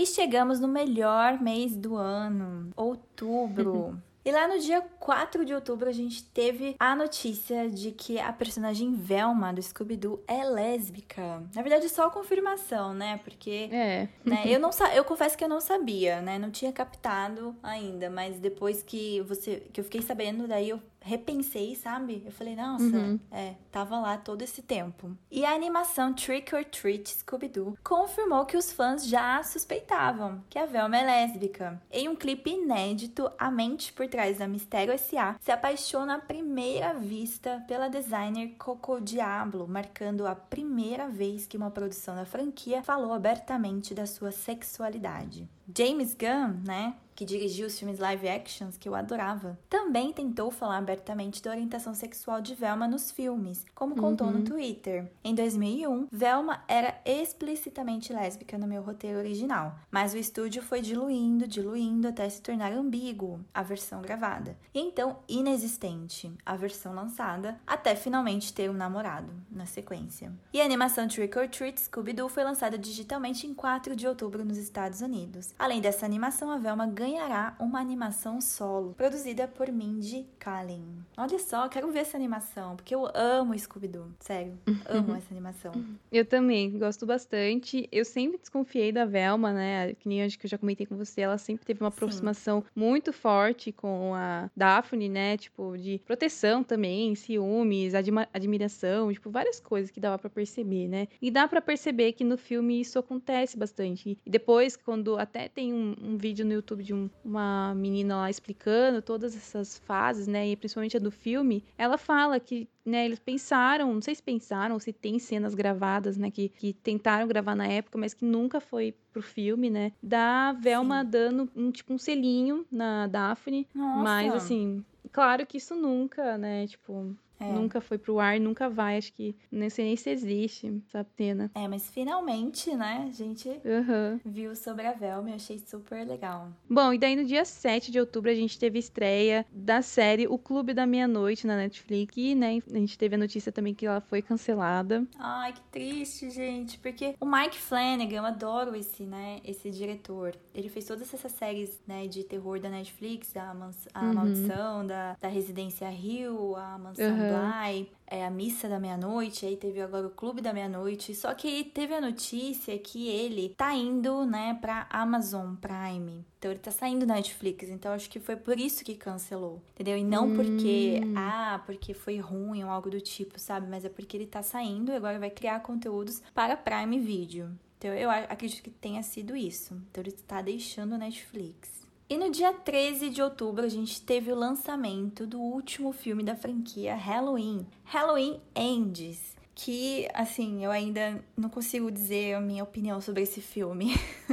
que eu amo, é minha franquia de terror favorita. Eu adoro Michael Myers, ao mesmo tempo tenho muito medo. Mas, assim, é o, era a batalha épica, né? A batalha final entre a Laurie Strode e o Michael Myers, né? Que a gente vê desde o primeiro filme que ele quer porque quer matar a Laurie. A gente nunca entende o porquê. Então, já teve reboot desse filme, já teve. É, não sei se seria remake, né? Porque essa versão de 2018, essa trilogia, foi a continuação lá do filme de 78. Então a gente, o diretor, não sei, surtou e não sei dizer o que ele colocou nesse último filme, mas assim, se você esperava ver o Michael Myers nesse filme, você vai sair decepcionada, porque ele tem, ó, dá pra contar, eu acho, os minutos que ele tem de tela nesse filme. Tadinho. Mas é um filme que foi assim, bem. Como que seria a palavra? É um filme que o diretor teve audácia, sabe? De quase não colocar o Michael Myers no próprio filme dele, sabe? Criar uma história irrelevante, né? Pra história do final, mas ao mesmo tempo terminar de uma forma brilhante. Palmas pro diretor. E no dia 14, a gente teve a triste notícia, né, que o Robbie Coltrane, que é o ator escocês, conhecido principalmente pelo papel incrível do nosso querido Hagrid, né, na saga do Harry Potter, ele morreu, né, ele faleceu aos 72 anos, e a informação foi divulgada e confirmada pelo The Wrap. Ele foi vencedor de três BAFTAs por seu trabalho na série TV Cracker, de 93 a 96, e o Robbie, ele também foi indicado ao Oscar, né, do cinema britânico, e uma delas pela atuação em Harry Potter e a Pedra Filosofal. O seu último trabalho como ator foi na série Urban Myth, onde interpretou Orson Welles em dois episódios, né? Lá em 2019 e um outro em 2020. Ai, fiquei muito triste com essa notícia. Muito triste. A gente nunca espera, né? Que o Hagrid é, é eterno Hagrid, né? Uhum. e aí fica aparecendo aquelas imagens do Harry falando, né? Hogwarts é. não seria nada sem você aqui. E realmente, né? Não é nada Hogwarts sem o Hagrid. E também no documentário, né? Que o próprio Robbie Coltrane fala do personagem dele, né, uhum. né? Que daqui 50 anos Hogwarts vai existir. Não, ele fala assim que ele pode não existir mais, mas, ah, o, é, Hagrid mas o Hagrid sempre. É, sempre vai existir. Isso, Meu, nessa hora, assim, a gente, tipo, Nossa, quase chorar. Chorei, é. e ele é, eu acho que, tipo, junto com outros personagens, ele é um dos personagens mais fofos, né, de Harry Potter, com junto certeza. com o Dobby. Nossa, sim. foi muito triste. E no dia 17 de outubro, depois de muitos rumores, Harrison Ford foi oficializado como novo intérprete de Thaddeus Thunderbolt Ross no universo cinematográfico da Marvel, substituindo o ator William Hurt, que faleceu em março de 2022. De acordo com Deadline, o eterno Han Solo contracenará com Anthony Mackie em Capitão América Nova Ordem Mundial, cuja estreia está marcada para 2024. E olha só, não, Harrison Ford tá na franquia do Indiana Jones, tá na franquia do Star Wars e agora vai entrar na Marvel. Currículo bom. Pois é, tá ganhando grana, hein? E daí no dia 20, a gente teve o lançamento de Adão Negro nos cinemas brasileiros, que daí só eu fui assistir, eu e o Kenji, né? Porque a Juliane se ah, recusou a ver. Ainda me recuso a assistir. Desculpa, The Rock. Mas é um filme que, assim, eu gostei, mas ele não é um dos melhores da DC. E, né, já tem várias polêmicas envolvendo o filme pois aí. É. Por isso, ainda mais que eu não quero assistir. que o The Rock, ele não vai voltar mais a ser o Adão Negro, né? Ele já caiu fora, já deu várias tretas lá, porque ele queria comandar, ele queria ser chefe de tudo, enfim. E aí, no dia 24 de outubro, Henry Cavill anunciou seu retorno como Superman. É oficial, gente. O Henry Cavill voltará a viver o Superman nas telonas. Em um vídeo publicado em seu Instagram, o ator apareceu novamente com o uniforme do herói e adiantou que isso é apenas uma pequena amostra do que está por vir. Nem ele sabia, né, o que estava por vir a gente. Mas foi uma notícia de comemoração, né? Porque quem assistiu Adão Negro no dia 20, né, viu aquela cena pós-crédito que ele aparece, né? O Superman uhum. aparece lá falando com Adão Negro. Então, o The Rock já tava super animado para fazer um filme. Ele falou que uhum. o Adão Negro ia lutar contra o Superman, né? A gente vai uhum. ver isso nos seus sonhos, The Rock. Pois é. E daí no dia 25, o James Gunn ele foi anunciado, né, como um dos novos presidentes da DC Studio, que é o estúdio responsável por adaptações dos quadrinhos da editora em filmes, séries e animações. O cineasta, conhecido por seu trabalho em filmes baseados em gibis como Os Dois Guardiões da Galáxia e O Esquadrão Suicida de 2021, né, divide a liderança da nova subdivisão da Warner Bros. com o produtor Peter Safran. A dupla vai dividir os cargos de presidente e de presidente executivo. O James Gunn ele deve focar mais no lado criativo, enquanto o Safran comandará as decisões de negócios e produções. E a DC Studio, né, substitui a extinta DC Filmes, que era liderada, né, por Walter Hamada, até que o executivo deixou a empresa no dia 19. Né, já começou aí umas polêmicas aí, né, na Warner, é. na DC. E foi logo no dia seguinte, né? Foi é, no dia então... seguinte que o Henry anunciou o retorno dele. E aí, no dia 26 de outubro, a gente teve o lançamento do filme O Enfermeiro da Noite na Netflix, né? Que é com o nosso querido Ed Redmayne e a Jessica Chastain. É um filme uhum. muito bom. Acho que até é, foi indicado, não sei se foi o Ed foi. ou a Jéssica o Globo de Ouro, né? Uhum. Tem gente que ainda fica, oi, como assim? Mas o filme é muito bom, né? Também é sobre um serial killer que eu não conhecia, eu adoro descobrir novos serial killers, gente. E aí eu não conhecia ele, e ele foi um dos mais prolíferos dos Estados Unidos, né? Porque era um enfermeiro que ele trabalhava, então as vítimas dele, às vezes, né, eram realmente aleatórias, né? Uhum. Então ele colocava, eu acho que era insulina, não sei, uma quantidade que a pessoa vai morrendo aos poucos, né? Então todos que tomavam soro, eles não sabiam que tava com a insulina no soro, né? Ele furava os saquinhos assim, sabe? E uhum. colocava a insulina dentro, então quando ele levava, quando levavam, né, para as pessoas tomarem o soro nos quartos, ele não sabia qual quarto ia cair, né, aquela bolsa de soro que ele colocou a insulina. Então, às vezes realmente era aleatório. Então ele chegou a matar, diz, né, mais de 400 pessoas. Nossa. E nunca pegaram ele. Né, acho que ele que se entregou, né, depois que a, a colega de trabalho dele desconfiou dele, que é o papel da Jessica Chastain, né, uhum. e fez ele confessar. Aí no dia 27, como todo mundo sabe, Uhul, né? O aniversário melhor da Gil. dia do ano, feriado internacional.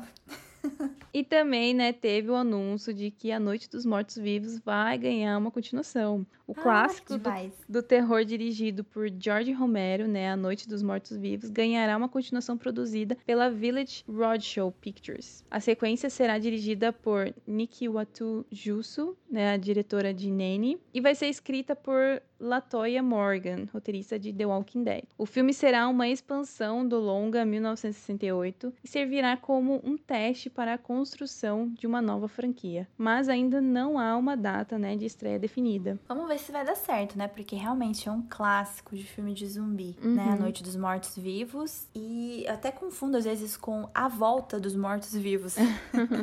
Esse filme eu tenho medo.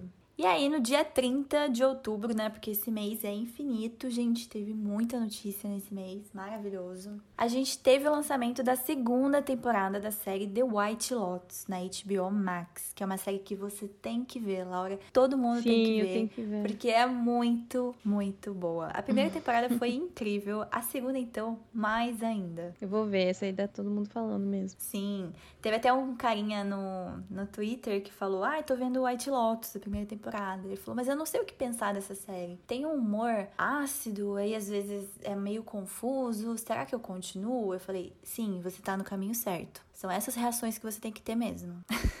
E para fechar o mês, o clássico de terror Sexta-feira 13, lançado em 1980, ganhará uma série prelúdio intitulada Crystal Lake, né, produzida pelo estúdio A24, que a gente ah, tinha falado. Tinha que tá começando ser. a crescer. Ai, que demais. E detalhes da série ainda não foram revelados, mas segundo a TV Line, Crystal Lake está sendo descrita como um prelúdio expandido. E vale lembrar que no primeiro filme, né, onde os adolescentes são mortos um a um em um acampamento com o nome Crystal Lake, né, o icônico assassino da franquia Jason ainda não aparece em sua forma clássica. Você já viu o primeiro filme, Laura? Eu vi, mas eu, ó, eu não lembro quase nada. Era, era, eu acho que era a mãe que matava, não era? Não era o, ah, o Jason ainda. E não aparecia, sabe? Sabe? É como se fosse ah, você é. fosse o assassino na câmera. É sabe? verdade. Então, o primeiro uhum. é muito bom, depois só ladeira abaixo. Mas foi uma ótima notícia. O mesmo dia teve uma péssima notícia, né? Todo mundo sabe que, né? Fui demitida. A gente comentou num episódio. foi literalmente um dia das bruxas, né?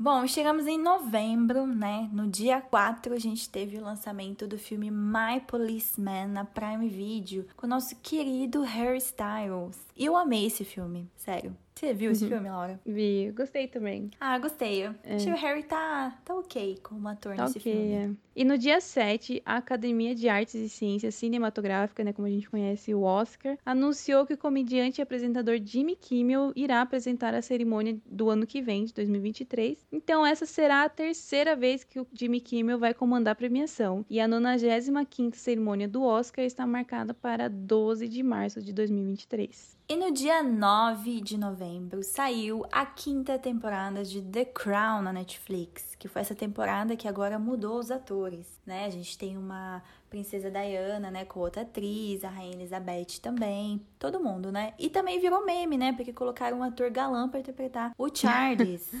Nem fale. é, deve ter, é, certeza que foi ele, né, o oficial que pagou lá esse ator, ó, você vai me interpretar. Mas achei uma temporada ok, gostei, adorei a atuação, uhum. né? A Rainha Elizabeth, agora a Umbridge, né? Pra quem lembra uhum. dela dos filmes do Harry Potter. Agora a atriz que faz a Princesa Diana ficou idêntica, gente do Nossa, céu. incrível. igualzinha. Nossa, assim, os trejeitos de falar, aquela entrevista que ela deu uhum. lá pra TV, o olhar sabe? Dela. Sim, nossa, ela dirigindo o carro, porque depois eu vi um pouco do documentário do Harry e da Meghan, mostra, ah, sabe, algumas imagens ainda. da mãe dele, né? Uhum. E eu não sabia que ela saía assim, do nada, dirigindo o carro dela. então, e mostra isso, né, na série. Uhum. Então eu falei, caramba, ficou muito legal, muito legal. Aí no dia 10 a gente teve primeiro o lançamento da segunda temporada de Warrior Nun na Netflix, né? Que infelizmente foi cancelada e muito polemizada é. por causa disso, né? Vamos ver aí as cenas dos próximos capítulos, se algum streaming vai resgatar essa série, né? Tomara que sim, tô torcendo muito para que sim. E também tivemos o lançamento de Wakanda Forever nos cinemas brasileiros, que eu também fui assistir, acho que... Não, você foi assistir primeiro, né? depois, né? né? É, você assistiu em São Paulo e a gente assistiu aqui em Tapetininga e foi muito bom, um filme muito muito emocionante. Acho que a Marvel conseguiu se reerguer um pouquinho nessa fase, na pior fase. Sim, um filme muito, muito bonito. E aí também no dia 10, a gente teve a notícia, né, sobre a série Prelúdio de It, a coisa. Eu amei, porque eu amo, né? Meu sonho é ler esse livro, tá? Quem tá ouvindo aí, se quiser me dar de presente de aniversário, eu aceito, tá? Ano que vem, sempre quis ler o livro It, do Stephen King. Mas ainda são muitos os mistérios ao redor da série Prelúdio de It, a coisa Welcome to Derry. Contudo, a chefe de conteúdo original da HBO Max, a Sarah Alber, deu pelo menos uma garantia em entrevista a Variety que a produção terá sustos loucos. Por enquanto, sabe-se que a série se passará nos anos 60, contando a origem do palhaço Pennywise. Nossa, vai ser incrível essa série. Ai, ansiosa. e no dia 16 de novembro, o favorito ao Oscar por The Whale e fazendo Fazendo seu grande retorno a Hollywood, o Brandon Fraser diz que pretende boicotar a cerimônia do Globo de Ouro, mesmo se for indicado pelo filme de Aronofsky. Em um perfil à revista GQ, o aço explicou o motivo. Não, não quero participar. É por causa da história que tenho com eles. E minha mãe não criou um hipócrita. Você pode me chamar de muitas coisas, mas não disso, revelou ele. Para quem não lembra, em 2018, o Brandon Fraser declarou que Philip Burke, ex-presidente e membro da Hollywood Foreign Press Association, né, a organização responsável pelo Globo de Ouro, o apalpou e o assediou em um almoço em 2003 na Beverly Hills Hotel, local onde a cerimônia é realizada anualmente desde o seu surgimento. Aí a revista GQ, né, ele também relembrou o incidente. Foi como se algo fosse tirado de mim, né? Ele falou Caramba. assim. Caramba. É porque também ele estava sumido, né? Então acho que ele não chegou aí é. nessas outras cerimônias durante esses anos. É, então. E no filme dele, né, em The Whale, o Brandon interpreta Charlie, que está em luta após a morte do seu namorado. Então ele se voltou para a comida e engordou mais de 200 quilos. Agora tenta se reconciliar com a sua filha adolescente, que vai ser interpretada pela Sadie Sink, né, da, de Stranger Things, depois que os dois se afastaram por conta de seu relacionamento com outro homem. O Brandon Fraser, né, ele usou uma prótese de 130 quilos com 6 horas de maquiagem todos os dias. E o lançamento do filme ficou para 9 de dezembro nos Estados Unidos, sem previsão para o Brasil por enquanto. Nossa, eu tô muito ansiosa para ver esse filme. Também. Né? É da A24 também, vai ser distribuída. Olha só. Aqui no Brasil pela A24. E eu não sabia da história do que se falava, uhum, né? Também não. Então, depois de ler um pouquinho a sinopse, e eu acho que ele merece, sabe? Apesar dele não ir na premiação, mas ele, ele com certeza foi indicado, né? O Globo de Ouro. Uhum. E vai ser indicado ao Oscar. Com certeza. Né? Então, e tá. Você viu, né, aquele evento que teve, que uhum. passaram o filme, que ele foi ovacionado de palmas por uhum. acho que mais de cinco minutos. Sabe? A galera aplaudindo ele, ele até se emocionou, né? Porque realmente ele não tava mais, né, nos holofotes, ele não tava mais fazendo os filmes, agora ele voltou com tudo, né, nesse papel que uhum. pode render o Oscar para ele. Então eu tô muito ansiosa, né, para assistir. Já lançou nos Estados Unidos, vamos ver se já tem nos streams da vida, né? Porque infelizmente não tem previsão de lançamento no Brasil. Vamos ligar lá na A24, Laura, pedir para lançar aqui no Brasil. eu quero muito assistir esse filme. E no dia 17 de novembro, lançou a segunda temporada de The Sex Lives of College Girls na HBO Max né? Nossa série favoritinha do momento, né, Laura? Que a gente recomenda, que é muito boa. Muito mas boa. que infelizmente você não gostou do final da segunda temporada, né, Ai, Laura? não, gente. Os dois últimos episódios, assim, algumas personagens, não curti. Odiei o final que deram para elas, mas enfim, espero que eles. É, eu vi a atriz falando no Twitter que parece que vão. A atriz não, mim. O diretor falou que vai consertar, porque ele não imaginava que a gente ia ter essa reação. Então ele falou que vai tentar ah. consertar na próxima temporada. É, vamos ver, né? Porque abriu assim para várias tudo pode acontecer, né? É. Só não me tirem a Bela da série, a melhor personagem, por favor. Não, é, acho que não. Não pode, não pode acontecer. Não. E daí, no dia 18, o Chris Hemsworth revelou uma predisposição genética ao mal de Alzheimer, né? Que é a doença neurodegenerativa que afeta memórias e cognição de pacientes. Durante um episódio de Limitless, que é a série do Disney Plus dele, né? Que acompanha ele em uma jornada para manter o seu corpo mais saudável e jovem possível, ele acabou acaba descobrindo, né, durante um exame médico que possui marcadores genéticos que aumentam entre 8 e 10 vezes a chance de contrair o transtorno do Alzheimer. Aí, em entrevista à Vanity Fair, o Chris, ele afirmou que a descoberta o levou a repensar sua vida e o convenceu a dar uma pausa na atuação para passar mais tempo com sua família. Ele também revelou que seu avô, né, convive com Alzheimer já há anos e que ele já quase não se lembra de nada. É muito Ai, triste, triste isso mesmo. Né? Sim. E daí ele também afirmou que o próximo filme do Thor, né? Vai ser o seu último interpretando o personagem e provavelmente daí o último da carreira dele, né? Por um tempo aí. Sim, mas eu nem sei se vai ter próximo do Thor, né, é. gente? Cinco filmes de Thor, para quê? Pode ser que ele faça uma participação em algum filme aí ou nos Vingadores, a gente não sabe. É, mas que dó, né? Mas sim, muito triste, né? Saber disso. Uhum. E aí, no dia 20 de novembro, a gente teve a abertura da Copa do Mundo de 2022, que aconteceu lá no Catar, né? Mil maravilhas até a decepção que aconteceu aconteceu em dezembro.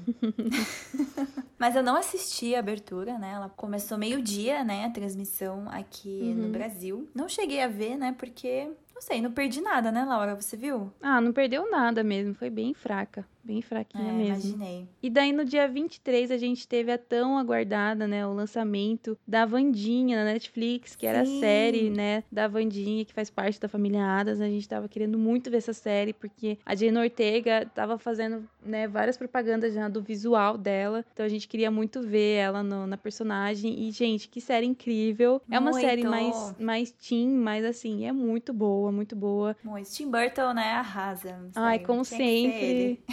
Nossa, eu vou tatuar esse cara, não é brincadeira, não vou tatuar, mas assim, eu amo tudo que ele faz, gente. O cara, ah, tipo, ele sempre mantém a mesma linha de, de ideias de Tom filmes sombrio dele, né? É, fica muito bom. Sabe o que é legal? Porque você, mesmo você não sabendo quem tá dirigindo, quem tá por uhum. trás, você sabe que é uma produção Isso, do Tim exatamente, Burton, entendeu? Exatamente. Sim, eu gosto nisso nele. Porque é único, né, o jeito dele, Sim. o estilo sombrio dele, é, é dele. É, você sabe, nossa, esse aqui uhum. é do uhum. Tim Burton.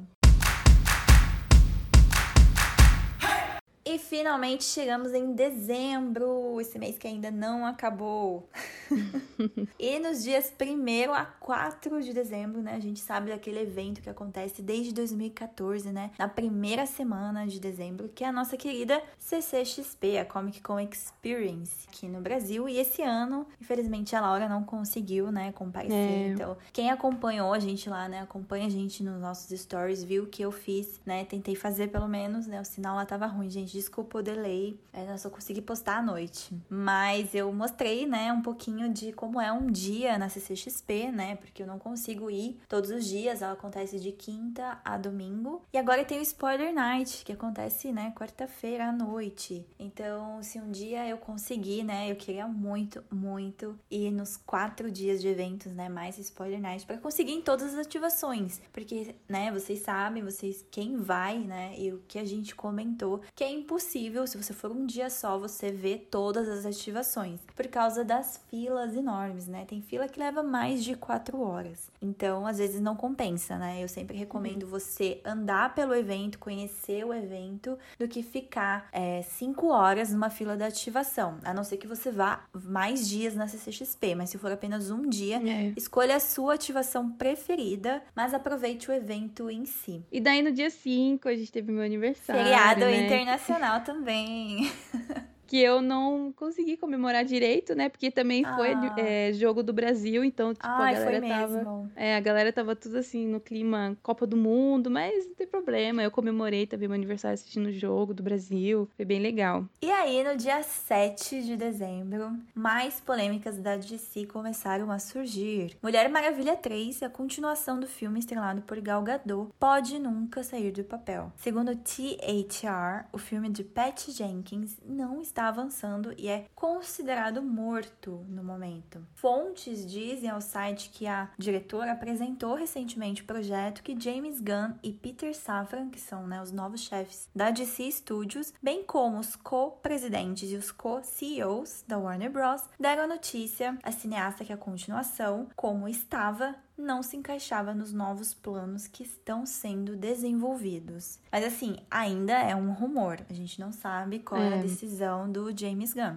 E daí no dia 8, o retorno de Henry Cavill como Superman, anunciado oficialmente pelo ator após sua breve participação em Adão Negro, né, que a gente tinha comentado, não deve mais sair do papel também, que segundo a THR, os planos atuais de James Gunn e Peter Safran para DC não incluem o Homem de Aço 2, que é a gente estava esperando, né? E ainda de acordo com o veículo, até a participação especial de Cavill em The Flash, que já foi gravada, estaria em perigo. A ideia dos novos chefes criativos da DC é recomeçar do zero, tipo, rebutar tudo mesmo, o universo cinematográfico baseado nos quadrinhos da editora. Caramba, mas pelo que eu vi, né, notícias assim, atualizando essa notícia, a participação do Henry Cavill e da Gal Gadot em The Flash, né, que eles gravaram, já foram cortados, né, da versão final. Eles não devem mais aparecer no filme The Flash.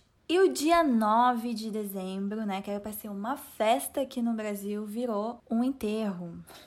As quartas de finais, né, o jogo entre Brasil e Croácia, foi o jogo que eliminou o Brasil da Copa, porque realmente estava todo mundo apostando, né, no Brasil que ia ganhar o Hexa esse ano, mas infelizmente caiu nas quartas de finais para um time que a gente nem esperava, a Croácia, e foi nos pênaltis, porque o Brasil, né, não sei o que aconteceu, em quatro minutos de jogo, simplesmente deixou a Croácia fazer o gol do empate que levou para prorrogação. E daí a prorrogação não aconteceu nada, foi para os pênaltis. E gente, ainda ninguém sabe por que, que o Tite não colocou o Neymar para bater o primeiro pênalti. Uhum. Enfim, fica aí, né? Só ele sabe a resposta. Pois é. E daí no dia 12 de dezembro a gente teve os indicados ao Globo de Ouro, né? Eles fizeram o anúncio lá dos indicados, né, a lista, e a entrega do prêmio está marcada para o dia 10 de janeiro, então já já chega aí, né? Com a apresentação do comediante Gerald Carmichael e com a volta da transmissão pela TV. E sim, pessoal, a gente já pode adiantar que infelizmente as séries O Anéis de Poder, né, do a série do Senhor dos Anéis, não foi indicada em nenhuma categoria, o que a gente acha um absurdo, porque Nossa, muito absurdo. Deveria... House of the Dragon foi É. e Os Anéis de Poder não foi? Ah, me poupa. Eu não sei se eles estão com medo, tipo, sei lá, de se envolver polêmica, não sei. Não sei se eles estão evitando, tipo, não se misturar com, com o povinho.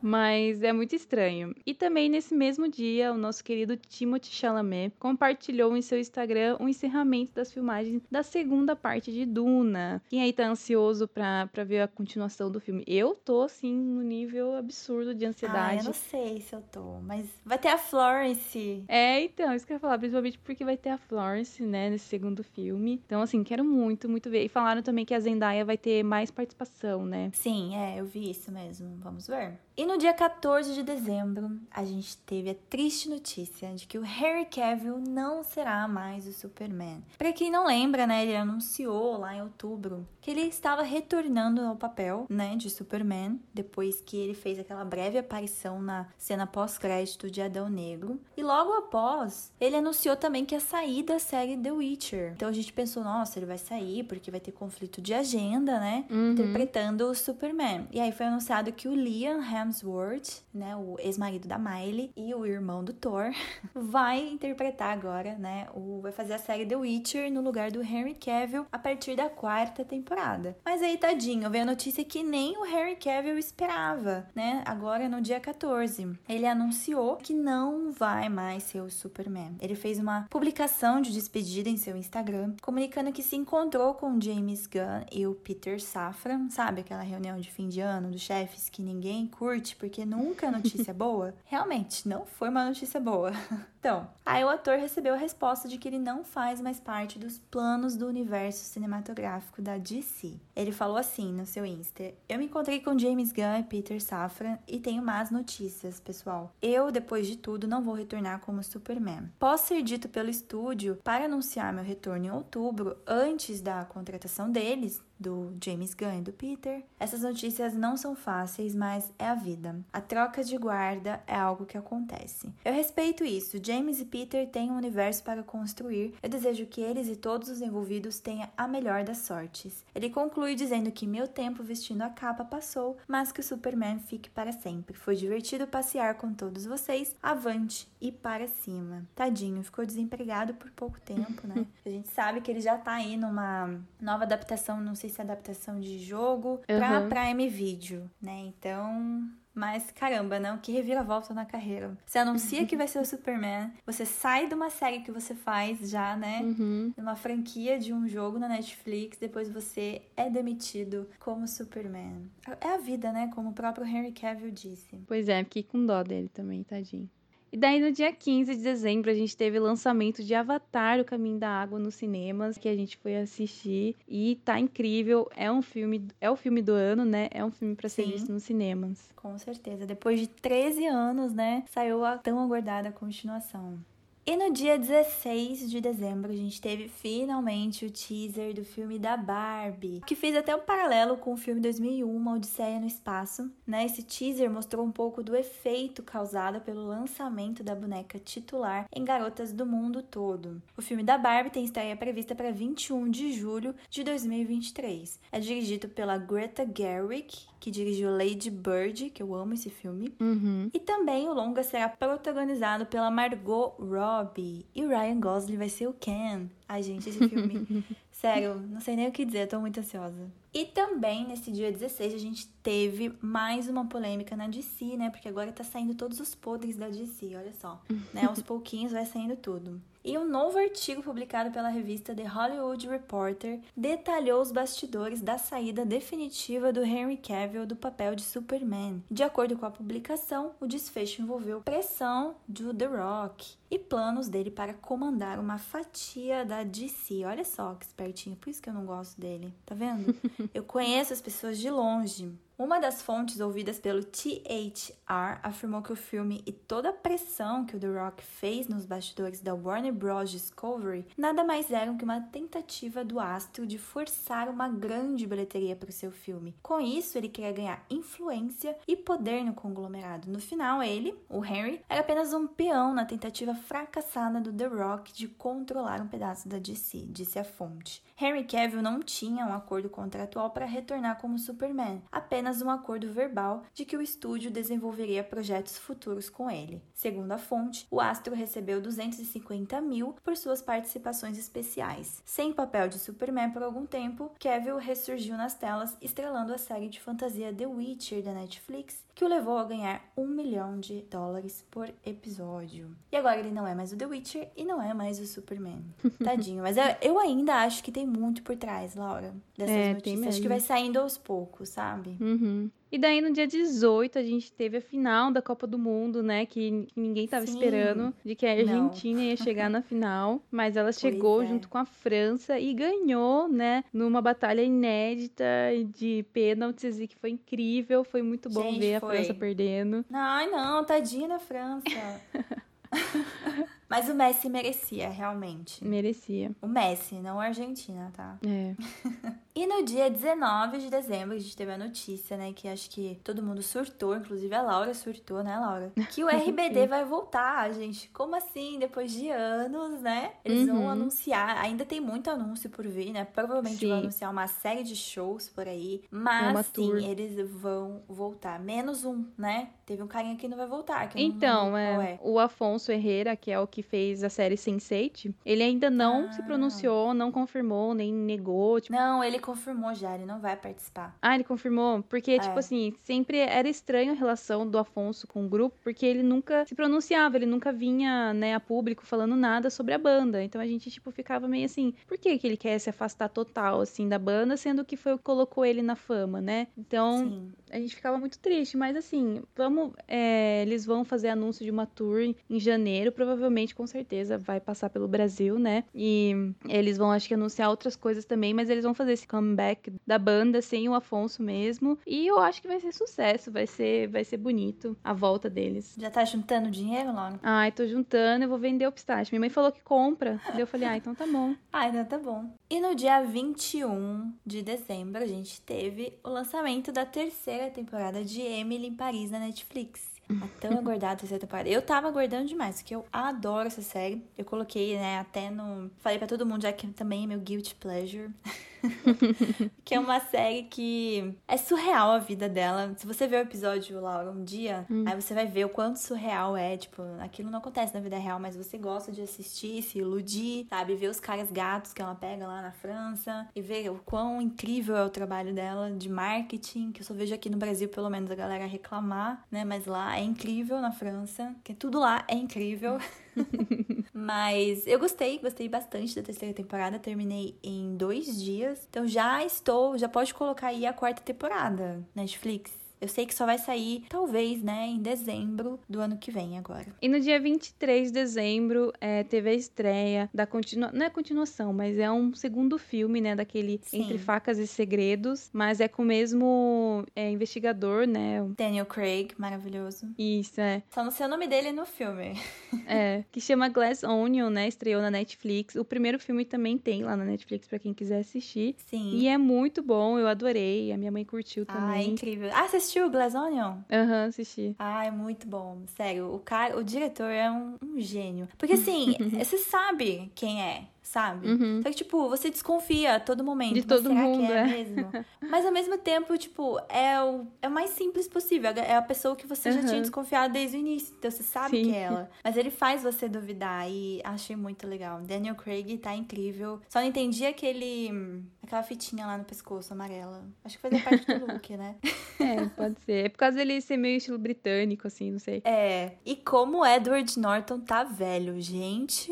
Não sei, Nossa. mas eu achei que ele tá um pouquinho velhinho. Assim, fazia tempo que eu não via ele no filme também. É, também tem essa. Bom, e pra fechar, né, o ano, hoje, dia 29 de dezembro, Terrifier 2, aquele filme, né, que puro marketing, falava que a galera passava mal e saía no meio da sessão do cinema, vai passar nos cinemas brasileiros. Eu já assisti, eu recomendo, não pelo roteiro, que é horrível, mas guardem minhas palavras. O Art the Clown, né, que é o nome do desse serial killer do filme, ele vai ser cult, ele vai ser tipo o Michael Myers da vida, sabe? O Fred Krueger, Jason, Art the Clown. Coloca outro aí na lista. Porque dá medo, gente. Eu tenho medo dele. Porque ele não fala nada. Apesar de nenhum assassino fala nada, né? Nenhum serial killer. O Fred só que fala, eu acho. Ele não fala nada. É como se ele fizesse mímica e ele brincasse de matar as pessoas. Só que as mortes são muito bem feitas porque é efeito prático. Esse diretor não gasta com CGI. E olha só, o orçamento do filme, se não me engano, foi bem baixo. Foi tipo 25 250 mil dólares. E o filme já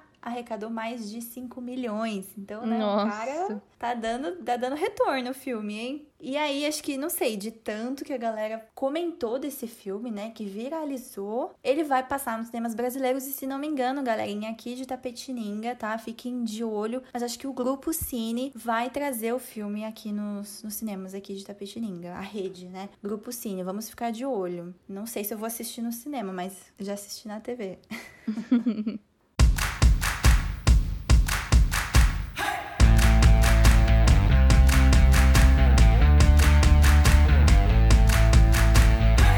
Bom, então é isso, pessoal. Essa foi a nossa retrospectiva do ano de 2022. Espero que vocês tenham gostado. Não deixe de nos seguir na nossa página do YouTube. Sala Precisa Podcast. Se inscreve lá no nosso canal. E também na nossa página do Instagram. Arroba Sala Precisa Podcast. Que a gente sempre tá postando conteúdo original Sala Precisa e indicação de muitas playlists também. Até ano que vem, pessoal. E bom final de ano.